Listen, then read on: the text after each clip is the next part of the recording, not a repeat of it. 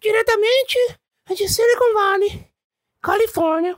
Está no ar, meus amiguinhos. Uh, Dodge Burn Podcast.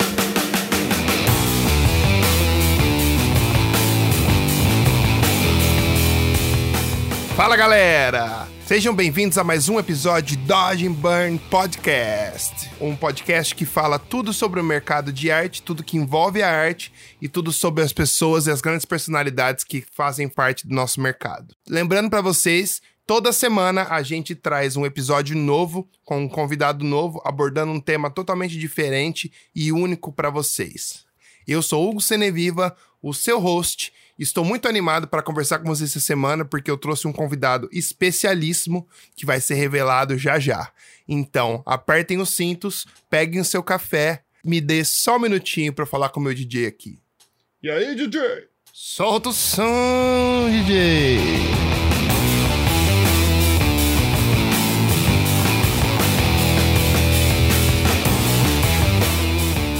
Fala galerinha, estamos começando mais um Dodge Burn Podcast. Hoje eu trago um convidado super especial. O nome dele é Vinícius VA. E aí, cara, como que você tá? Tudo bem? Um prazer ter você aqui e muito ansioso para bater esse papo contigo. Fala, meu irmão. Tranquilo, cara. Prazer é todo meu aí. É, apesar da gente ter marcado várias vezes, vários desencontros aí, mas estou feliz a dessa aí de ter participado. Estou ouvindo bastante aí o conteúdo da galera e, e bem amarradão aí em participar. Parabéns aí pelo projeto, bem maneiro. Estou curtindo. Pô, valeu, irmão. Desculpa a correria aí que desmarcar várias vezes e que às vezes, sabe como é, né? A gente acaba ficando ocupado e vai e volta, mas enfim, estou feliz que a gente está fazendo isso acontecer agora e tô, eu acho que vai ser um conteúdo bem legal para a galera assimilar. Bom, vamos começar então, como a gente sempre faz aqui no podcast, começar do começo. Queria que você contasse para a gente como tudo começou. Como que você teve o primeiro contato com arte, até como você foi se desenvolvendo, até levar isso como uma carreira mesmo, falar assim, beleza, eu vou viver disso? Cara, então, tem, tem dois momentos que minha vida é ligada à arte, né? A primeira vez é que eu fui DJ durante muito tempo, profissional. Fui DJ durante 10 anos. Então, eu trabalhei com ah, música que massa. 10 anos. Desde 1999 a 2009 eu trabalhei com evento, com festa e tudo mais. E antes disso, é, meu pai, ele sempre foi muito ligado à arte, muito, muita parte cultural. Meu pai, o apelido dele era Raul, maluco beleza, né? Então, assim, ele era fissurado em arte, em cinema, jazz, essas coisas. E nosso programa de final de semana era me levar em museu, no Centro Cultural Banco do Brasil. Então, assim, eu conheci todos os museus do Rio de Janeiro muito novo. Então, que massa! Então, assim, eu sou viciado em museu. Todas as minhas viagens eu procuro em museu. Então, assim, mas sempre foi uma coisa subliminar. nunca tive ideia de querer ser artista. Nunca desenhei bem. Nunca fui um cara é, muito é, de fazer arte. Mas sempre gostei muito de observar, por sempre uhum. estar ali presente, brincando. No, no Centro Cultural Banco do Brasil, tinha que era a exposição das moedas, então a gente ficava lá, a gente almoçava, ficava brincando, eu e minha irmã, então a gente ficava todo domingo ali brincando e tal, então subliminarmente aquilo ali foi entrando, foi entrando, foi entrando. E em 98, tem uma história muito engraçada quando eu comprei, quando, na verdade, quando eu ganhei o meu primeiro computador, porque é, pô, eu sou de uma família bem classe média baixa, entende? Então, assim, nunca tive nada de luxo, nunca tive nada, assim, fácil. E meu pai, a gente estava numa festa, aniversário da minha tia, e aí todo mundo muito bêbado na festa. Cara, essa, essa história é muito engraçada, porque é, meu, quando deu assim mais ou menos umas 11 horas da noite, meu pai falou assim, meu pai doidão, pô, não, vai lá comprar o bolo para tia Mirtes, porque precisa cantar o parabéns. E meu pai tinha um Fusca prata, mas um Fusca novinho, bem maneiro, assim. E aí eles, pô, saiu meu, meu pai, meu tio, meu primo para comprar o bolo, todo mundo doidão. E aí, pô, eles foram para uma estrada aqui no Rio de Janeiro, no Itaiangá, bem escura, né? E aí meu pai foi dirigindo, pô, na ida, meu pai tava dirigindo o carro, quando ele ia cair num buraco, meu tio foi e puxou o volante. Pô, Enil, sai daí que não sei o que vai cair no buraco. Pum, aí desviou, pum, compraram um bolo. Na volta, meu tio doidão, mais doido que meu pai pediu para dirigir. E aí meu tio trazendo o carro doidão, mano, caiu no mesmo buraco que ele desviou do meu pai. Ele caiu no buraco, cara, deu PT no Fusca, empenou a parte de baixo. Caraca! E aí, pô, o Fusca do meu pai na época, sei lá, devia valer uns 8, 10 mil naquela época, não sei. E aí esse meu tio não tinha dinheiro para pagar, só que ele tinha um computador acabado de comprar, um Pentium 233, novíssimo, com impressora HP e tal. E, ele perguntou, e ele perguntou pro meu pai, olha, eu não tenho dinheiro, mas eu posso te pagar com o computador? Aí meu pai, pode, tal. Só que meu pai não me falou nada. Aí tava um dia, na, que meu pai era separado da minha mãe, né? Aí tava em, em casa, meu pai chegou, ó, tem um presente aí pra vocês. Aí ele chegou com o computador zero, assim. Pô, não ia imaginar nunca, em 98, ganhar um computador daquele, sabe?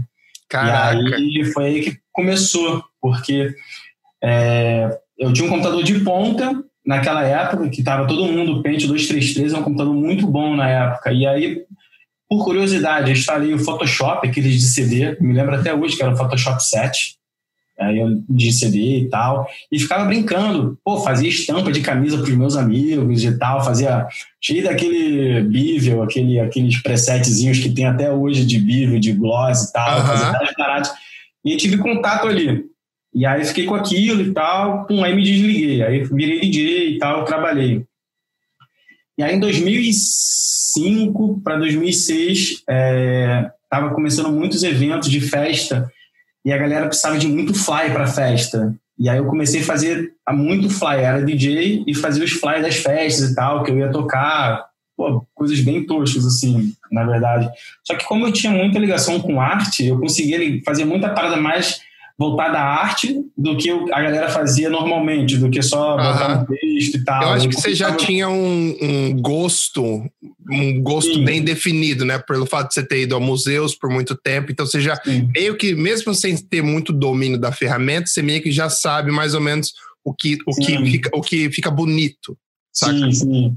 Acho que o que eu conseguia fazer de diferente, tecnicamente, olhando, não, não tem nada assim correto tecnicamente, mas a galera gostava porque tinha arte ali, a galera conseguia enxergar um pouco de diferença e tal, e eu conseguia é, levar a mesma linguagem. Como eu era DJ e estava na música, eu consegui levar a, a galera enxergar mais fácil. Olha, galera, pô, vamos fazer isso aqui porque funciona pro evento assim, assim, assado e tal. E aí assim foi. E aí, em 2006, tem um dos meus melhores amigos, né, que ele é meu padrinho de casamento, sou padrinho de casamento dele. Ele montou uma escola de 3D com outros dois amigos e falou: Vinícius, pô, vai lá fazer o curso de graça e tal. Pô, aí me deu os cursos. Aí eu fiz curso de Rhino, fiz curso de Maya e fiz curso de 3ds Max na época. E aí depois eu fiz até uma formação. E aí a paixão do 3D começou a entrar. Em 2006, 2007 começou a alavancar. E aí eu comecei a estudar que nem, um- que nem um louco. Comecei a estudar, estudar, estudar, mas não, ainda não tinha entrado muito na área de 3D. Então, assim, é, como eu trabalhava ainda com evento, comecei a investir ainda no que me dava muito mais retorno, né, financeiramente. Aham. Então, fazia muito flyer. E aí depois comecei a estudar layout de site. E aí virei designer de layout de site. Aí comecei a layoutar. Aí trabalhei numa empresa por um ano, só layoutando o site para a internet. Aí cheguei a fazer um curso de Flash na época, uma formação, na verdade. E aí fazia muito layout de site.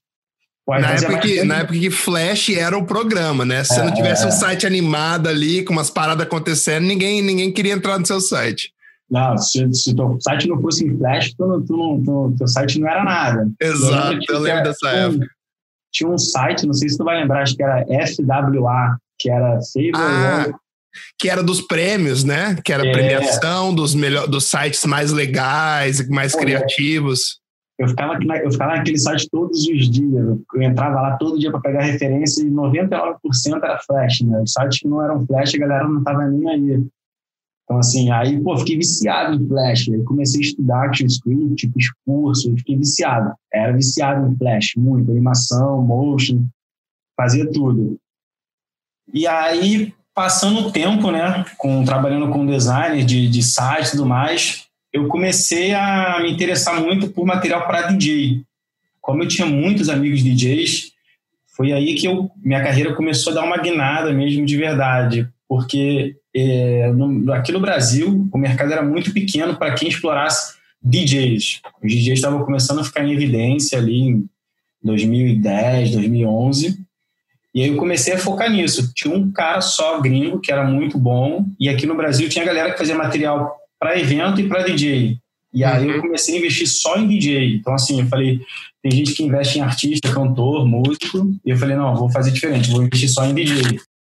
E aí comecei a investir e comecei a ter um know-how bem grande, assim, comecei a, a meio que dominar o mercado por não ter muita concorrência, sabe? Aham, você viu a Aí- oportunidade e já. Pum, já foi. Sim. E aí, como eu gostava tanto do mercado de música, foi até, até aí que vai chegar o Cat Dealers, que é aí que, que é um assunto bem legal também, que, eu, que fez eu voltar para o Brasil e tal, mas esperar mais para frente aí eu vou contar um pouco sobre isso.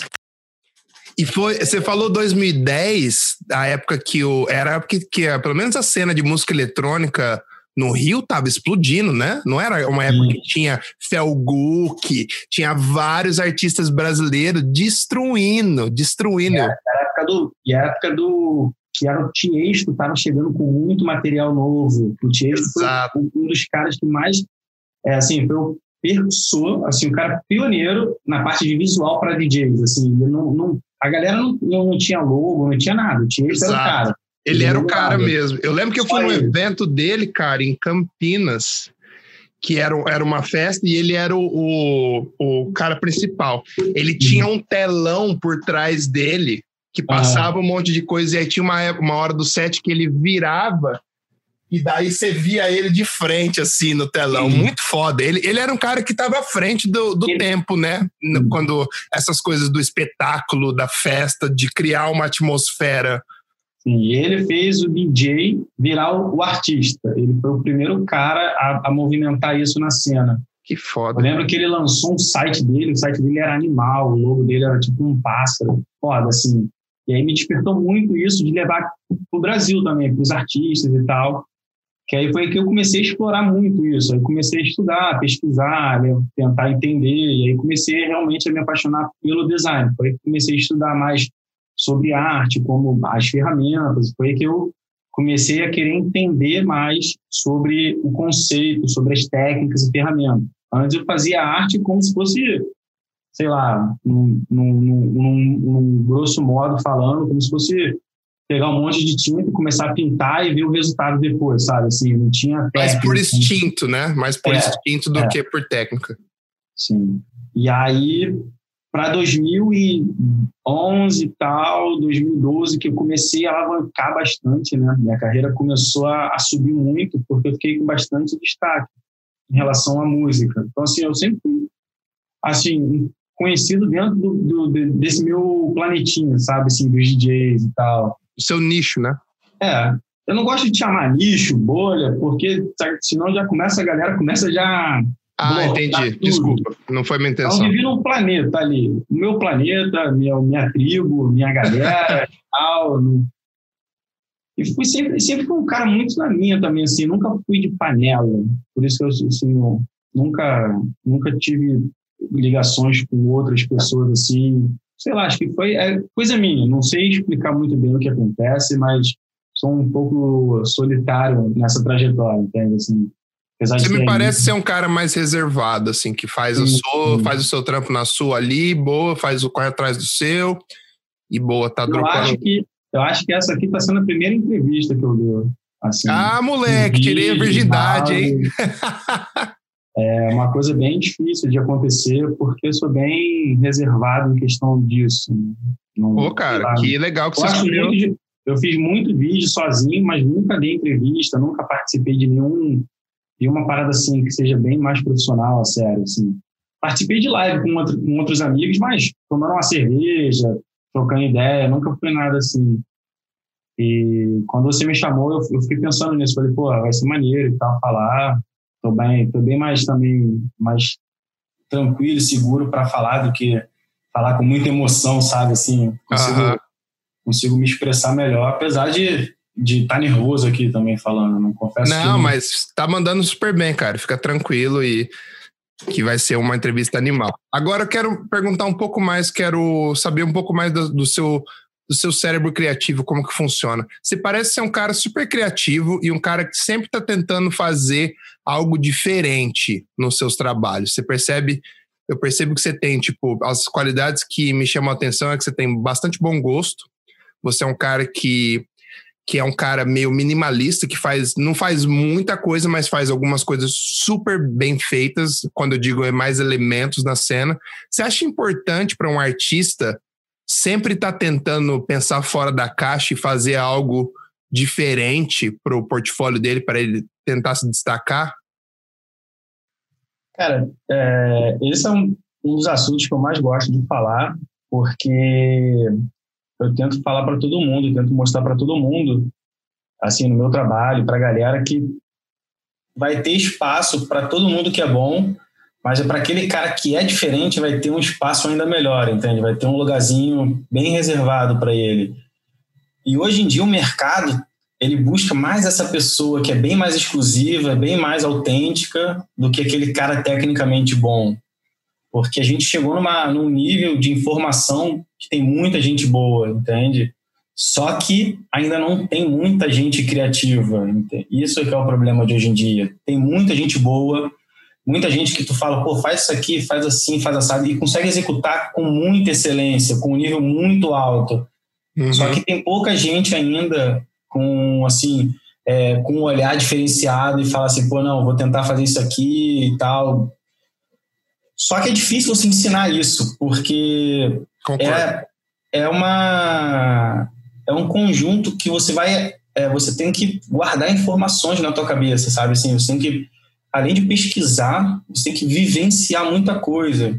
Então, assim, é, tá o dia inteiro na rua, tá o dia inteiro observando as coisas, você colher informações para você conseguir isso.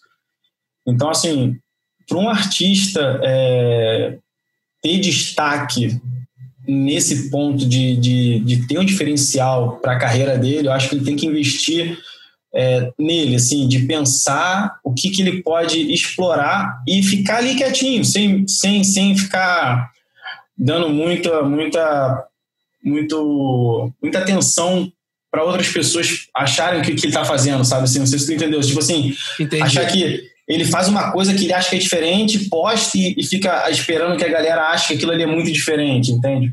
Porque não, não focar, no, não assim. focar na, na opinião de, do que as pessoas vão é. achar do seu trabalho e focar mais em produzir coisa legal e diferente, mas não ficar esperando like, esper, esperando aceitação, né? Tipo, porque do jeito que você fala, parece que, tipo assim, ah, beleza, tive uma ideia super diferente aqui, vou fazer. Beleza, eu sei que isso é alguma coisa, eu estou esperando alguma reação. Você uhum. fala aí esse lance de esperar a reação que é o problema, né? Que às vezes você, você, você coloca a sua energia numa coisa que você não tem controle. Exato. E o que acontece muito é, é que hoje em dia a galera, os artistas, os profissionais, porque também tem dois lados, né? Tem um lado que é o cara artista e tem um profissional. Só que muita da, da nossa área, você que é de, da área criativa também, que produz, você é artista também, muita galera quer ficar tecnicamente boa, só que ele quer ser artista. Só que ele faz um trabalho muito bom que ele aprendeu com um professor, que ele tem um grupo de alunos, e ele chega para aquele, aquele grupo e apresenta aquilo, só que ele quer surpreender com o mesmo, entende? Aí que entra é. a parte ruim. Ele chega para o pro professor dele e fala: Olha o que, que eu fiz. Aí o professor, pô, legal, é uma coisa que eu faço também. Então, assim, ele está apresentando uma coisa que ele aprendeu para surpreender o público errado. Exato. Então, assim, Falou tudo. O, existe, o público é muito grande, cara. Assim, tem gente Ucrânia, tem gente da África do Sul, tem Austrália, é muito grande. E a galera tá sempre naquele, naquele mundinho ali dele, naquele universo que ele tá viajando e quer surpreender. Só que se ele postasse no Instagram dele, no Behance dele, deixasse lá, ia ter muito mais oportunidade. E às vezes ele posta num grupo e a galera vai lá, pum, não, cara, pô, tá muito legal. Aí o legal já destrói o cara, sabe? Assim, o cara já perde essa, essa vontade. Então, o que, que eu faço hoje em dia? Eu tenho o meu, o meu, o meu case, que eu gosto que é autoral, eu só publico no Behance, que eu gosto. E tem a coisa que eu gosto de publicar no Instagram, que é para justamente motivar a galera a ter criatividade, sabe? Assim, eu penso em alguma coisa criativa, que eu acho que vai ser, assim, meio que viral, mas só que para a galera, caraca, que ideia maneira, vou tentar fazer também e tal, porque eu acho maneiro a galera que me copia. Eu acho bem o contrário da galera que não acha. É, um é uma forma de elogiar, né, o seu trabalho. Sim, Se alguém faz algo parecido com. Lógico que você tem muita gente que fica puto, mas é uma forma de elogio é. a pessoa copiar não, você. Se não for um trabalho, eu nem fico puto. Se for um trabalho para um cliente, aí envolve uma, uma série de questões assim Exato. em relacionado ao cliente. Mas quando eu posto um trabalho ali no meu Instagram, e a galera copia e me mostra, pô, a galera copia, faz igual e ainda me manda. Eu, pô, eu acho irado, porque eu acho que é, é justamente isso que eu quero que a galera pense. Cara, pô, o cara que teve uma ideia maneira, porque isso vai estimular ele a ter outras ideias maneiras também depois com aquilo, com aquele estudo Exato. e tal. E ele vê, cara, pô, o cara fez uma parada simplesona que bombou, pô, vou tentar fazer uma parada simplesona que vai bombar também. E é isso. E, é, e o cara vai ter que ir testando e tal, do que só ficar naquele mundinho de, pô, fiz uma coisa muito tecnicamente boa, vou levar para o meu grupo ver se eles gostam. Então, a minha ideia hoje é tentar tirar esse mito da galera, essa parte de que a galera precisa sempre estar provando o grupo dele, sabe, para a mesma tribo que ele é bom, que ele é um bom caçador, sabe? Assim, ah, voltei com, a, voltei com, o, melhor, com o maior peixe, tô com um dragão nas uhum. costas. Entende? Acho que não, é Isso que você falou faz muito sentido, porque me, uh, parece que a galera hoje em dia procura muito aprovação de quem, vamos supor, de quem já está no mercado faz mais tempo. E eu achei muito legal o que você falou, porque não significa que por você estar tá num, num, grau uh, iniciante, que você não pode ser criativo, você não pode ter uma ideia fodida. Eu acho que às vezes e é, esse é o fato que acaba se perdendo porque a galera fala, vou começar a fazer o curso dessa pessoa. Aí o cara automaticamente já quer impressionar o professor. Sim. Sacou? Ele, ele meio que não, em vez de abrir a cabeça dele, porque o curso seria uma coisa que abriria a cabeça dele, fecha. Sim. E aí ele fica com a visão, que é que nem cavalo quando corre, que só olha para frente, sacou? Aí parece que o cara não estudou a técnica, parece que ele estudou o resultado. Entende? Exato. É tipo assim, aprenda a fazer o que eu faço, em vez de ele falar, não, aprenda a técnica e depois explore a técnica com o que você quiser. Só que a galera tá nesse, nesse mundo de que precisa provar para aquele grupo que ele é bom, entende? Que a galera tem que elogiar ele. Só que, pô, cara, e existe às vezes, tem, eu vejo, eu tô no grupo, que é o grupo da Unhide, que é bem legal, tem alguns poucos grupos, acho que eu tenho três grupos só, quatro grupos. Mas eu vejo, tem uma galera que, que eu sigo também, assim, por fora, que eu vejo que a galera desenha muito bem na mão, mas ele se força a fazer uma parada que não tem nada a ver com o que ele faz para tentar impressionar, sabe, dentro de um grupo. Uhum. E aí, eu tô falando desses grupos porque, cara, eu posso contar, eu tenho eu sigo Vida de Motion, Octane Render, Behance, Brasil e a Ride. Só tem esses quatro grupos, eu acho. Eu não tenho nem WhatsApp, nem uso. É um aplicativo que eu nem tenho. Então, assim, eu não tenho grupo Olha, nenhum. isso é bom. Você deve ter uma paz de espírito, hein? pois é, não tenho. Eu falo para todo mundo, a galera até zoa, acho que é mentira minha. Eu nem tenho nenhum WhatsApp, nem uso. Então, assim, eu sou um cara realmente muito na minha, muito quietinho, muito. Mas eu tô vendo ali o tempo todo e eu vejo muito isso acontecer, da galera. É, eu não vou nem tocar no papo de hater e tal, porque é um assunto que eu não gosto de falar, mas me preocupa muito a galera que só investe em querer mostrar o trabalho para os outros daquele grupo e esquece que o mundo é muito grande, que cada um, cada um tem um olho diferente, sabe? Assim, o que um vai gostar, o outro não vai gostar, mas existe um universo muito grande para apresentar aquilo, entende? E a galera está só naquela ferramentinha, naquele grupinho e tal. E isso está meio assustador, sabe? Está minando a criatividade. Exato, e muitas vezes o cara que te dá opinião não é o cara que é seu chefe, não é o cara que controla a sua carreira, que vai te dar uma oportunidade. O cara tá ali só te dando uma opinião, sabe? O cara parou na hora do almoço, foi no grupo ali, olhou, ah, legal, achei legal, eu mudaria isso, isso, isso. Mas o cara nem te conhece, o cara não sabe qual é a sua intenção como artista, o cara não sabe o que, que você estava querendo quando você fez aquela. Também, às vezes, porque você nem explicou. Mas eu acho que, às vezes, é, o problema que eu vejo é parece que é uma necessidade de ter feedback o tempo inteiro e ter, de ter feedback positivo sabe? Como se isso fosse fazer você crescer. Que nem você criar seu filho e só falar que ele é lindo o dia inteiro. Você acha que ele Exato. vai aprender alguma coisa? Vai aprender porra nenhuma, brother. Exato. É, uma coisa que eu falo, muita gente me pedia feedback, né? De trabalho, de arte. Tirando os alunos que eu tenho, algumas coisas. E a galera falava assim, poxa, o que, que, que tu acha? Aí eu falava para a pessoa, mas quer que eu acho o quê? Eu perguntava logo. Aí a pessoa ficava, mas como assim? Falei, não, você quer que eu olhe o quê? Você quer que eu olhe que tá bonito? Você quer que eu olhe que tá certo? Você quer que você quer me mostrar o quê? Aí a pessoa ficava meio meio sem o que falar. Aí a pessoa dá uma travada, né? É, eu tô ligado, já aconteceu. Eu falava para ela, falei, olha só, para me impressionar, precisa ser uma coisa muito diferente, porque eu pesquiso todos os dias, eu olho o Behance 20 vezes por dia, então assim, minha cabeça está com muita informação. Se você me, me mostrar uma parada muito bem feita e não falar nada para eu olhar, eu vou falar que tá bonito. E aí, ponto, vai morrer ali. Agora, se você chegar, Vinícius, eu apliquei essa técnica aqui, pô, eu queria chegar nesse objetivo e tal, e aí, pô, achei maneiro, o que, que você acha disso? Aí eu falo, pô, não, cara, você chegou num objetivo bem maneiro, eu acho que, pô, tá super bem no caminho, e aí eu vou, vou dizendo ali o que, que aconteceu.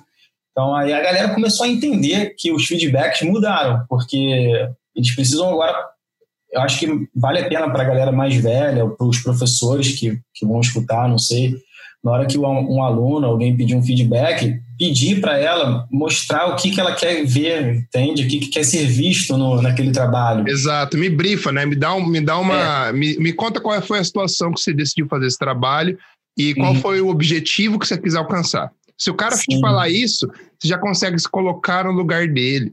Uma das Exato, coisas que eu sinto muita. Ponto muita coisa, às vezes o cara, o, que eu fico maluco, o cara fala um negócio para um cara iniciante, o cara nem sabe que o cara, a intenção do cara, sabe? E às vezes um comentário desse vai foder a semana do moleque que tá Sim. tentando Faz, tentando botar a cabeça para fora d'água, você vai lá e afunda a cabeça dele, saca? o moleque passa, sei lá, 16 horas fazendo uma arte e aí ele posta no grupo com a perspectiva errada ali. Porra, aí os caras já mandam logo em cima da parada, só que os caras esquecem do contexto, sabe?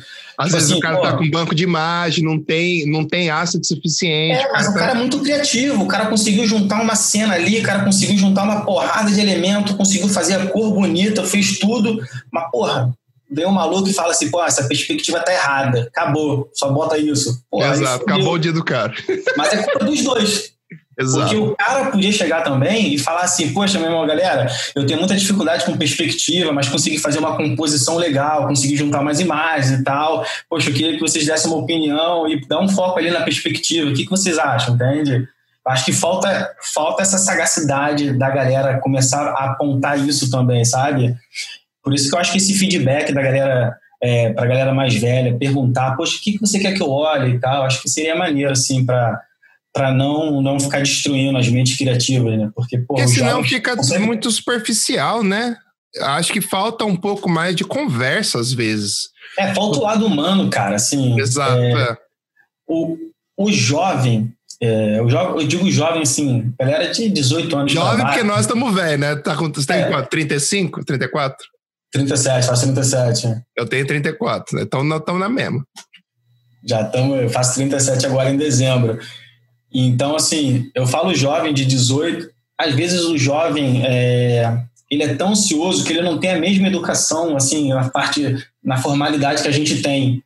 Porque eles são jovens. Quando você era jovem, tu não chegava para o professor, oi professora, dá licença, passa no banheiro. Tu falava, professor, eu quero no banheiro. Exato, exato. Então eles são assim no grupo também. Então eles chegam no grupo, e aí galera, pô, feedback são aceitos. Eles são assim. Exato. Pô, dá maior raiva. Só que, pô, eu, eu comecei a estudar isso mentalmente. Falei, cara, vamos entender por que, que eles estão falando assim. É a linguagem deles hoje em dia. Exato. É, é certo. Eu não acho certo. Eu acho que toda pessoa tem que ser educada em todos os momentos. Tu vai na casa de alguém, tu tem que dar, pô, pedir da licença e tudo uhum. mais, essa, essa formalidade. Só que, às vezes, eu não culpo o jovem por isso, porque ele chega com aquela ansiedade de querer mostrar não dá nem um boa tarde. E aí, galera, o que, que vocês acham? CC são bem-vindas, sabe? Assim. E aí, galera mais velha, porra, tá, tá ali de saco cheio, vê aquela porra ali com erro, já bota logo em cima, ó, porra, é isso, isso, isso, isso, isso, isso. Meu irmão, o moleque some do grupo, nunca mais. Para de Exato. ver o curso, para de estudar. É, mata e... a autoestima dele, né? É. Eu acho que deviam, sei lá, uma ideia que eu tô tendo agora, criar grupos assim, ó, feedbacks para parte criativa e feedbacks para parte técnica. Só. Pronto. O, o grupo o grupo, a galera vai entrar, só vai ter feedback da parte criativa. Se o cara botou um fogo maneiro, se a montanha que ele escolheu foi certa, ou então se ele teve, foi criativo em criar um personagem novo, enfim. e aí um grupo só técnico. Que aí a galera vai postar, só vai ter feedback. E aí a galera já sabe onde vai postar, entendeu? Aí seria. Irado, acho bem interessante isso. Acho que a Raid fez algumas vezes assim, que eles, nos, num contest dele, que eles premiaram craft, que seria a técnica, e eles também premiaram a criatividade. É, cara, isso é irado, porque não, você não tira a, a, a motivação do jovem, cara. O jovem é muito mais o jovem é muito mais criativo do que o, do que o adulto, porque ele não tem medo de errar e ele não sabe ainda o que, que foi feito. Por mais Exato. que ele faça uma coisa igual, a mente dele está tá ali descobrindo, ele sonha muito mais, ele vê muito mais coisa. Então, assim, é, os artistas novos, hoje em dia, são muito criativos, porque eles conseguem é, não se preocupar tanto com a técnica. Já a galera mais velha tem que fazer uma coisa criativa e tecnicamente correta, e aí acaba dando uma saturada na mente e perde um pouco de criatividade. Irado. Bom, a gente falou sobre criatividade, agora eu quero falar um pouco sobre mercado. Como que você vê o mercado de arte no Brasil hoje em dia? Cara, é uma pergunta que, que a galera já tinha sempre me faz, mas eu, eu desde 2014 eu pego muito pouco cliente por causa do, do curso que eu tenho. Então, assim, mas o que eu enxergo hoje em dia é não só no Brasil, mas no mundo inteiro, é que apareceram muito mais profissionais e com isso o preço começou a cair, né? Então, isso é uma coisa falando de valores. Uhum. Só que ao mesmo tempo é, que a galera não sei se enxerga, mas tudo hoje em dia é, é, é mais visual do que tocável. Então, assim, se faz muito mais aplicativos, muito mais filmes, muito mais comerciais que você, que você vê então você, você consome muito mais coisas visuais do que coisas que você toca. Com certeza. Sabe? Então hoje em dia tu vai num. Antigamente tu, tu saía para comprar. Cara, porra, você é da mesma época que eu. A gente se amarrava em comprar um relógio, se amarrava em comprar um tênis, se amarrava. E a galera. Hoje em dia não, a galera consome pô, o dia inteiro vendo YouTube, vendo o dia inteiro vendo, vendo comercial, vendo. Então, assim, o consumo visual está muito maior hoje em dia. Então, assim, a, o mercado está precisando de muita gente para a parte visual. Tudo é visual hoje em dia. Tu não consegue Exato. ficar longe do computador, tu não consegue ficar longe do celular, da TV, do videogame. Então, assim, é, a, a, a, demanda, eu acho que está muito, muito, ainda está precisam de mais profissionais do que está faltando profissionais, assim. Acho que sobrando profissionais, no caso. Acho que o mercado está buscando muita gente e ainda não tem gente para suprir com qualidade o mercado. Exato. E falta também artistas que se destacam pela criatividade, pelo estilo próprio, pela.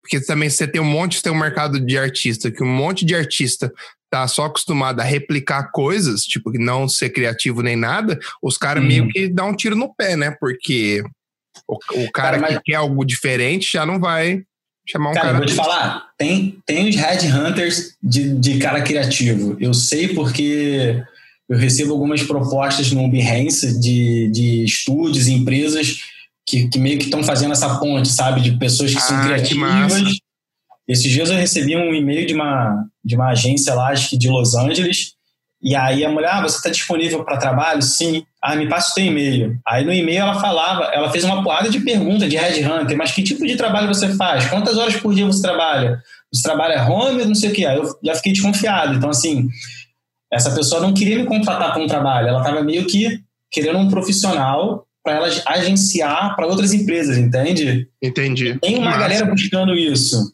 E a galera não percebe, mas tem. E aí a galera se postar com o trabalho no Behance com as, tag, as tags corretas, se postar no Instagram com as, com as hashtags corretas, o trabalho vai chegar nessas pessoas, entende? Então, eu vejo muito isso, que é o mais, é o que é o déficit maior da, da galera que está começando, é não saber se expor, sabe? Assim, não é nem se vender, assim, eu acho mais se expor mesmo, saber aonde colocar os trabalhos tudo mais. E aí o mercado não está chegando a eles, entende? Irado.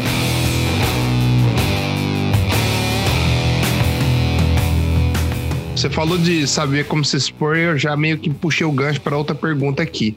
Você é um cara que tem vários selos de, do Behance, para quem não sabe, selos do Behance é como se você ganhasse uma estrelinha ali do professor pelo um trabalho bem feito. O Behance tem uma curadoria super bem conceituada, para quem não conhece, para se você não, ainda não tem seus trabalhos do Behance, tá marcando, põe seus, seus trabalhos lá. Mas eu queria perguntar para você, cara, você é um cara, qual dica que você dá pra galera para também conseguir esses valiosos selinhos, que é uma coisa que sempre é uma coisa que traz credibilidade pro nosso trabalho, né? Sim. É, o, o selo, assim, vou tentar fazer uma explicação para a galera que está começando ou que não conhece, que conhece outras plataformas também de, de trabalho. Ele é como se fosse é, uma qualificação de que aquele trabalho é bom, só que o Behance ele, ele enxerga de uma forma diferente. O Behance enxerga que todos os trabalhos que têm selo são trabalhos que são possíveis de referência para outros profissionais. Então, o Behance é uma plataforma para você postar o teu portfólio, mas ele é uma galeria de arte para você mostrar para o mundo. E aí ele, aquele selo diz, olha, esse trabalho aqui é legal para as pessoas terem uma referência em cima dele. Então, é um, o selo ele serve muito para ser referência. E as empresas, eles acabam indo em cima desses selos, porque tá lá é, curadoria lá, você clica lá por segmento, ah, eu quero achar um fotógrafo, vai lá e consegue achar os trabalhos que são mais conceituados, que eles acham que são referência. Então, assim, o que eu falo para a galera que sempre me pergunta quando eu posto alguma coisa, eu falo, cara, lá você tem que ser criativo. É, eles não estão preocupados muito com a técnica final. Eles sabem que é um trabalho bem executado, mas só que eles não precisam, você não precisa esfregar na cara deles o que é um trabalho bem executado. Eu vou dar um exemplo bem, bem grande é quando a galera vai postar uma marca, ela fez um, uma identidade visual, um brand, só que ela fica 20 páginas mostrando que foi em grid, que foi não sei o quê, que usou Golden Ray, que não sei o quê, e, e esquece de mostrar a aplicação da marca, para que, que a marca serve. Entendi. Entende? É. Então, assim, é como você criasse um quadro e ficasse mostrando a marca da tinta sabe? Uhum. Comprei a tinta tal, comprei o pincel tal, esse pincel que não sei o que e tal. É mais ou menos isso. E o Behance não quer isso. E as pessoas também não querem isso. Elas querem saber a função daquela marca, como é que foi aplicado para um cartão de visita e tudo mais. Falando no meio do design gráfico agora, no, na parte. Uhum. E, na parte e, e, funciona também na parte do artista também, do fotógrafo, do filmmaker, do, do motion e tudo mais. Eles não querem ver como é que tu chegou naquele resultado? Porque pelo resultado você consegue enxergar se foi bem executado ou não. Exato. É, eles não estão. Porque muita gente tem que ficar aqui o tempo todo provando, não, eu sei fazer, assim, eu fiz assim, assim, assado. Cara, um bom breakdown, um bom make-off é irado. Vale muito a pena você criar, mas saber onde postar também. E a galera, e a galera no Behance tá cagando e andando para isso, muito. Se você olhar todos os selos do Behance, 90% não tem nenhum nada disso. Eles meio Exato, que é só as shots ali e boa, né? Exato. Tu olha o projeto do o Best of Behance, tu entra lá, tem três fotos. Aí tu fala assim, pô, como é que esse cara conseguiu fazer, ganhar um selo azul se o cara só postou três fotos? Entende? Exato. Porque o cara foi criativo. O Behance entendeu que aquela arte serve de inspiração para mil pessoas fazerem uma arte tipo aquela. É Exato. o que o Behance quer mostrar, ele é uma galeria de arte. Então, a galera, se a galera começar a entender isso, a galera vai começar a, a, a ter um destaque melhor lá e não se preocupar com a técnica, mostrar, eu sei fazer, eu sei não sei o que e tudo mais. Eu concordo. É qualidade sobre quantidade, né? É focar. A qualidade, é, a qualidade vai estar tá se você fizer bem feito. Você não precisa Exato. provar aquilo, entende? Você não precisa mostrar que você tem qualidade. Já vai estar no final, vai estar no resultado final. Isso que você falou é bem interessante, porque eu, pelo que eu vejo, pelo menos da galera, tem muita gente que se preocupa mais com o breakdown do que acertar o crop certo para aquela imagem principal, exato, sabe? Exato, sim. E, cara, 10 pessoas vão achar aquilo legal, só que um milhão de pessoas não vão entender porra nenhuma. Exato. Entende? É como se eu estivesse assistindo um jogo de futebol. O cara fez um gol bonito pra caralho. Tu acha que eu vou ficar preocupado? Imagina o cara ficar postando todo dia vídeo de treino. Como é Exato. que ele chuta? 600 vezes no ângulo. Porra, é isso que a galera que precisa entender. A galera tem que entender que você tem que mostrar o resultado final. Galera, tu vai, tu vai pro cinema, tu vê um filme, tu não vai no cinema ver o breakdown do filme, entende? É isso que a galera precisa da arte Exato. que, que tá começando e tal, mostrar. A galera tá cagando e andando no sentido de eles não sabem o que é um breakdown, eles não sabem o que é aquilo, eles precisam ver o resultado final. E existem canais para você postar breakdown, existem canais para você postar portfólio e tudo mais. Tá certo. É... Não, tá certo, eu gostei. Eu acho que você tá certo, cara. E eu acho que é uma coisa que muita gente precisa ouvir, porque às vezes as pessoas por influência de outras pessoas ou por influência de tal pessoa que já é mais famosinha, o cara não acha, não, vou fazer igual que vai dar certo. Não é, brother. Exato. Cada pessoa de um jeito, cada artista, é, eu... cada cara pode colocar, expor a sua arte de uma forma, sabe? E outra coisa é que ele tem que entender o seguinte: eu, eu, eu gosto muito de falar para quem está começando, para os jovens, porque são eles que eu mais tenho medo que percam o caminho. Eu não não tenho minha não tenho nenhuma ligação com a galera que ensina, que, que já tem um trabalho bem executado, não tenho nenhuma ligação com isso. Eu hoje me preocupo com a galera que está iniciando. E ele tem que entender o seguinte: o professor ele está vendendo o curso dele, ele não está vendendo a arte. Então ele tem que entender isso. Cara, meu professor fez um breakdown da arte porque ele está mostrando a técnica que eu quero que eu aprenda. Só que o cara aprende a técnica e ele quer mostrar o breakdown da técnica que ele aprendeu. Exato. Aí você então, vai ter que arrumar vai... os alunos do aluno, né? Exato. Aí que entra o curso do curso do curso do curso, entende? Que é o que mais tem também. Não, não é errado, sei lá, não, não discordo que. Mas acontece isso. O cara fica tão vidrado com o professor que ele quer fazer o breakdown igual do professor. E aí ele esquece que a arte dele tem que ir para outro lugar. Entende?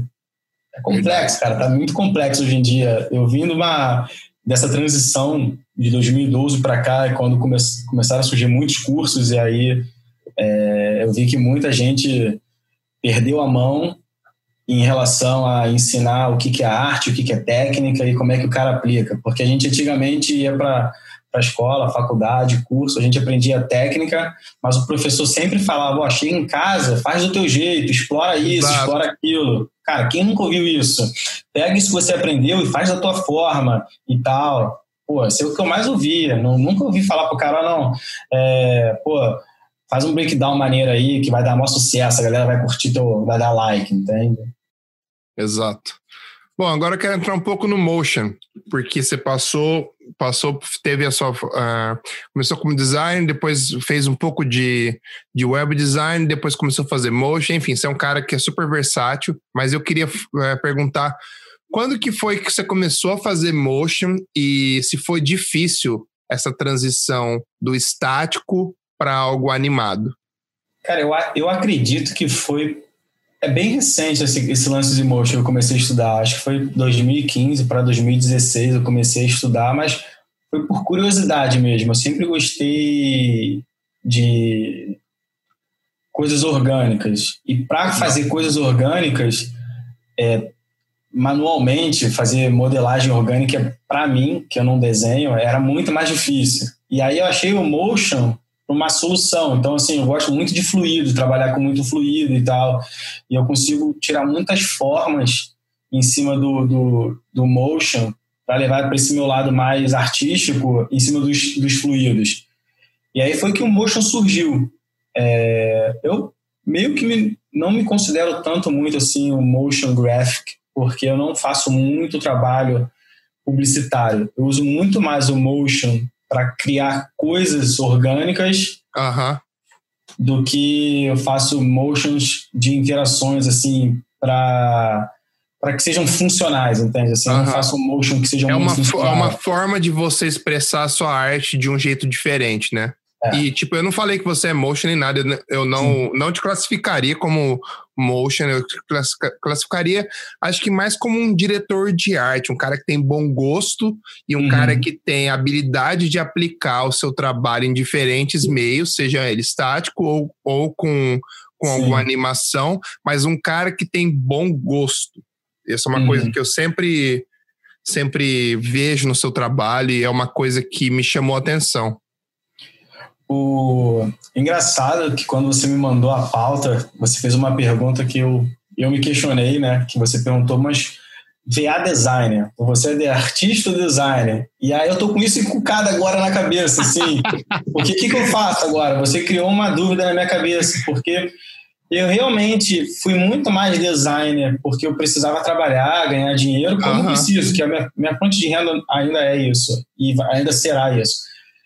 Só que eu hoje me enxergo mais artista do que designer. E tu criou uma, uma, um ponto aqui na minha cabeça que vai ser difícil agora eu conseguir resolver isso. Agora eu vou ficar umas noites sem, sem dormir. Mas foi bom pra caramba, sabe assim? Porque é, eu gosto dessas paradas de ficar pensando. Eu vou ficar pensando agora, pô, e agora? Vou me colocar como designer, como artista? Porque eu, hoje em dia eu prefiro que as pessoas me, me enxerguem como artistas, assim, eu não não exploro tanto a parte que a galera veja que eu tenho uma técnica apurada, postar breakdown, mas eu gosto de que a galera veja uma coisa que seja assim, cara, nunca vi isso, acho isso maneiro, como é que uhum. tu criou isso e tal. Eu gosto que a galera me enxergue assim hoje em dia. Você é um artista visual, cara. Você é um artista é. visual, é um cara que transmite sentimentos através da sua arte, seja ela em motion, seja ela estática, ou seja ela em qual, qual forma que for. Sim. Eu, eu classificaria você criou, assim, é, mas mas não quis te confundir, não. Eu só achei interessante. Falei, o cara fala designer, mas o cara faz isso e isso. Falei assim, deixa eu perguntar. então, essa, essa pergunta, assim, cara, eu acho que eu ganhei a noite, assim, ganhei eu, esse, uma das melhores coisas que esse podcast agora me trouxe foi essa pergunta. Porque eu nunca parei para pensar nisso. Estou sendo muito sincero, podia esconder isso. E é uma pergunta boa, assim, que me tirou, assim, a palavra de que agora, o que, que, eu, que, que eu quero que as pessoas enxerguem, ou o que, que, eu, que, que eu sou mesmo agora, entende? Uhum. Foi uma pergunta bem maneira. Mas, o, voltando só ao assunto do motion e tal, é, eu tenho uma, uma, uma escola online, um curso online, não sei como é que a galera gosta de chamar, eu chamo de escola porque é onde a galera estuda, então Exato. E, e, eu ensino muita coisa de ferramenta. Então, eu estudo muito parte de motion, de animação, para conseguir ensinar de uma forma correta para a galera. Então, hoje em dia, eu estou mais focado no motion, porque é um mercado que ainda tem pouca gente ensinando, sabe? Assim, é uma, eu enxerguei que é muito carente ainda. E acho que estou é, apostando nisso pela carência. Foi uhum. como aconteceu em 2012. Demanda, né? Tem, de, é, demanda, é. Mas por mais, não pelo fato de, de ter um buraco no mercado, mas de não conseguir enxergar bons profissionais dentro do mercado, sabe assim? Emotion na parte de publicidade é muito baixo ainda, assim, tem muitas poucas empresas aqui no Brasil. Tu vou pegar empresas aqui no Brasil que são grandes, tu conta cinco na mão, entende? Exato. E, e não poderia ser assim. Era para ter uma gama muito maior. E o que é muito interessante também de motion, eu já vi é, vários artistas contratarem, é, não, vários artistas não, vários músicos contratarem artistas para, sei lá, trabalhar num clipe ou trabalhar numa ideia que eles têm. Eu vi um cara, acho que o nome dele é Brendo Ventura, que faz vários motions para o Alok. Sim. Também. Então eu vejo esse mercado crescendo, porque cada vez mais esses artistas que já são famosos na música e tal, uhum. eles querem uma parada mais exclusiva. Sim. E, lógico, que bem feito. Então, eu vejo esse, esse mercado de motion crescendo bastante nesse sentido também.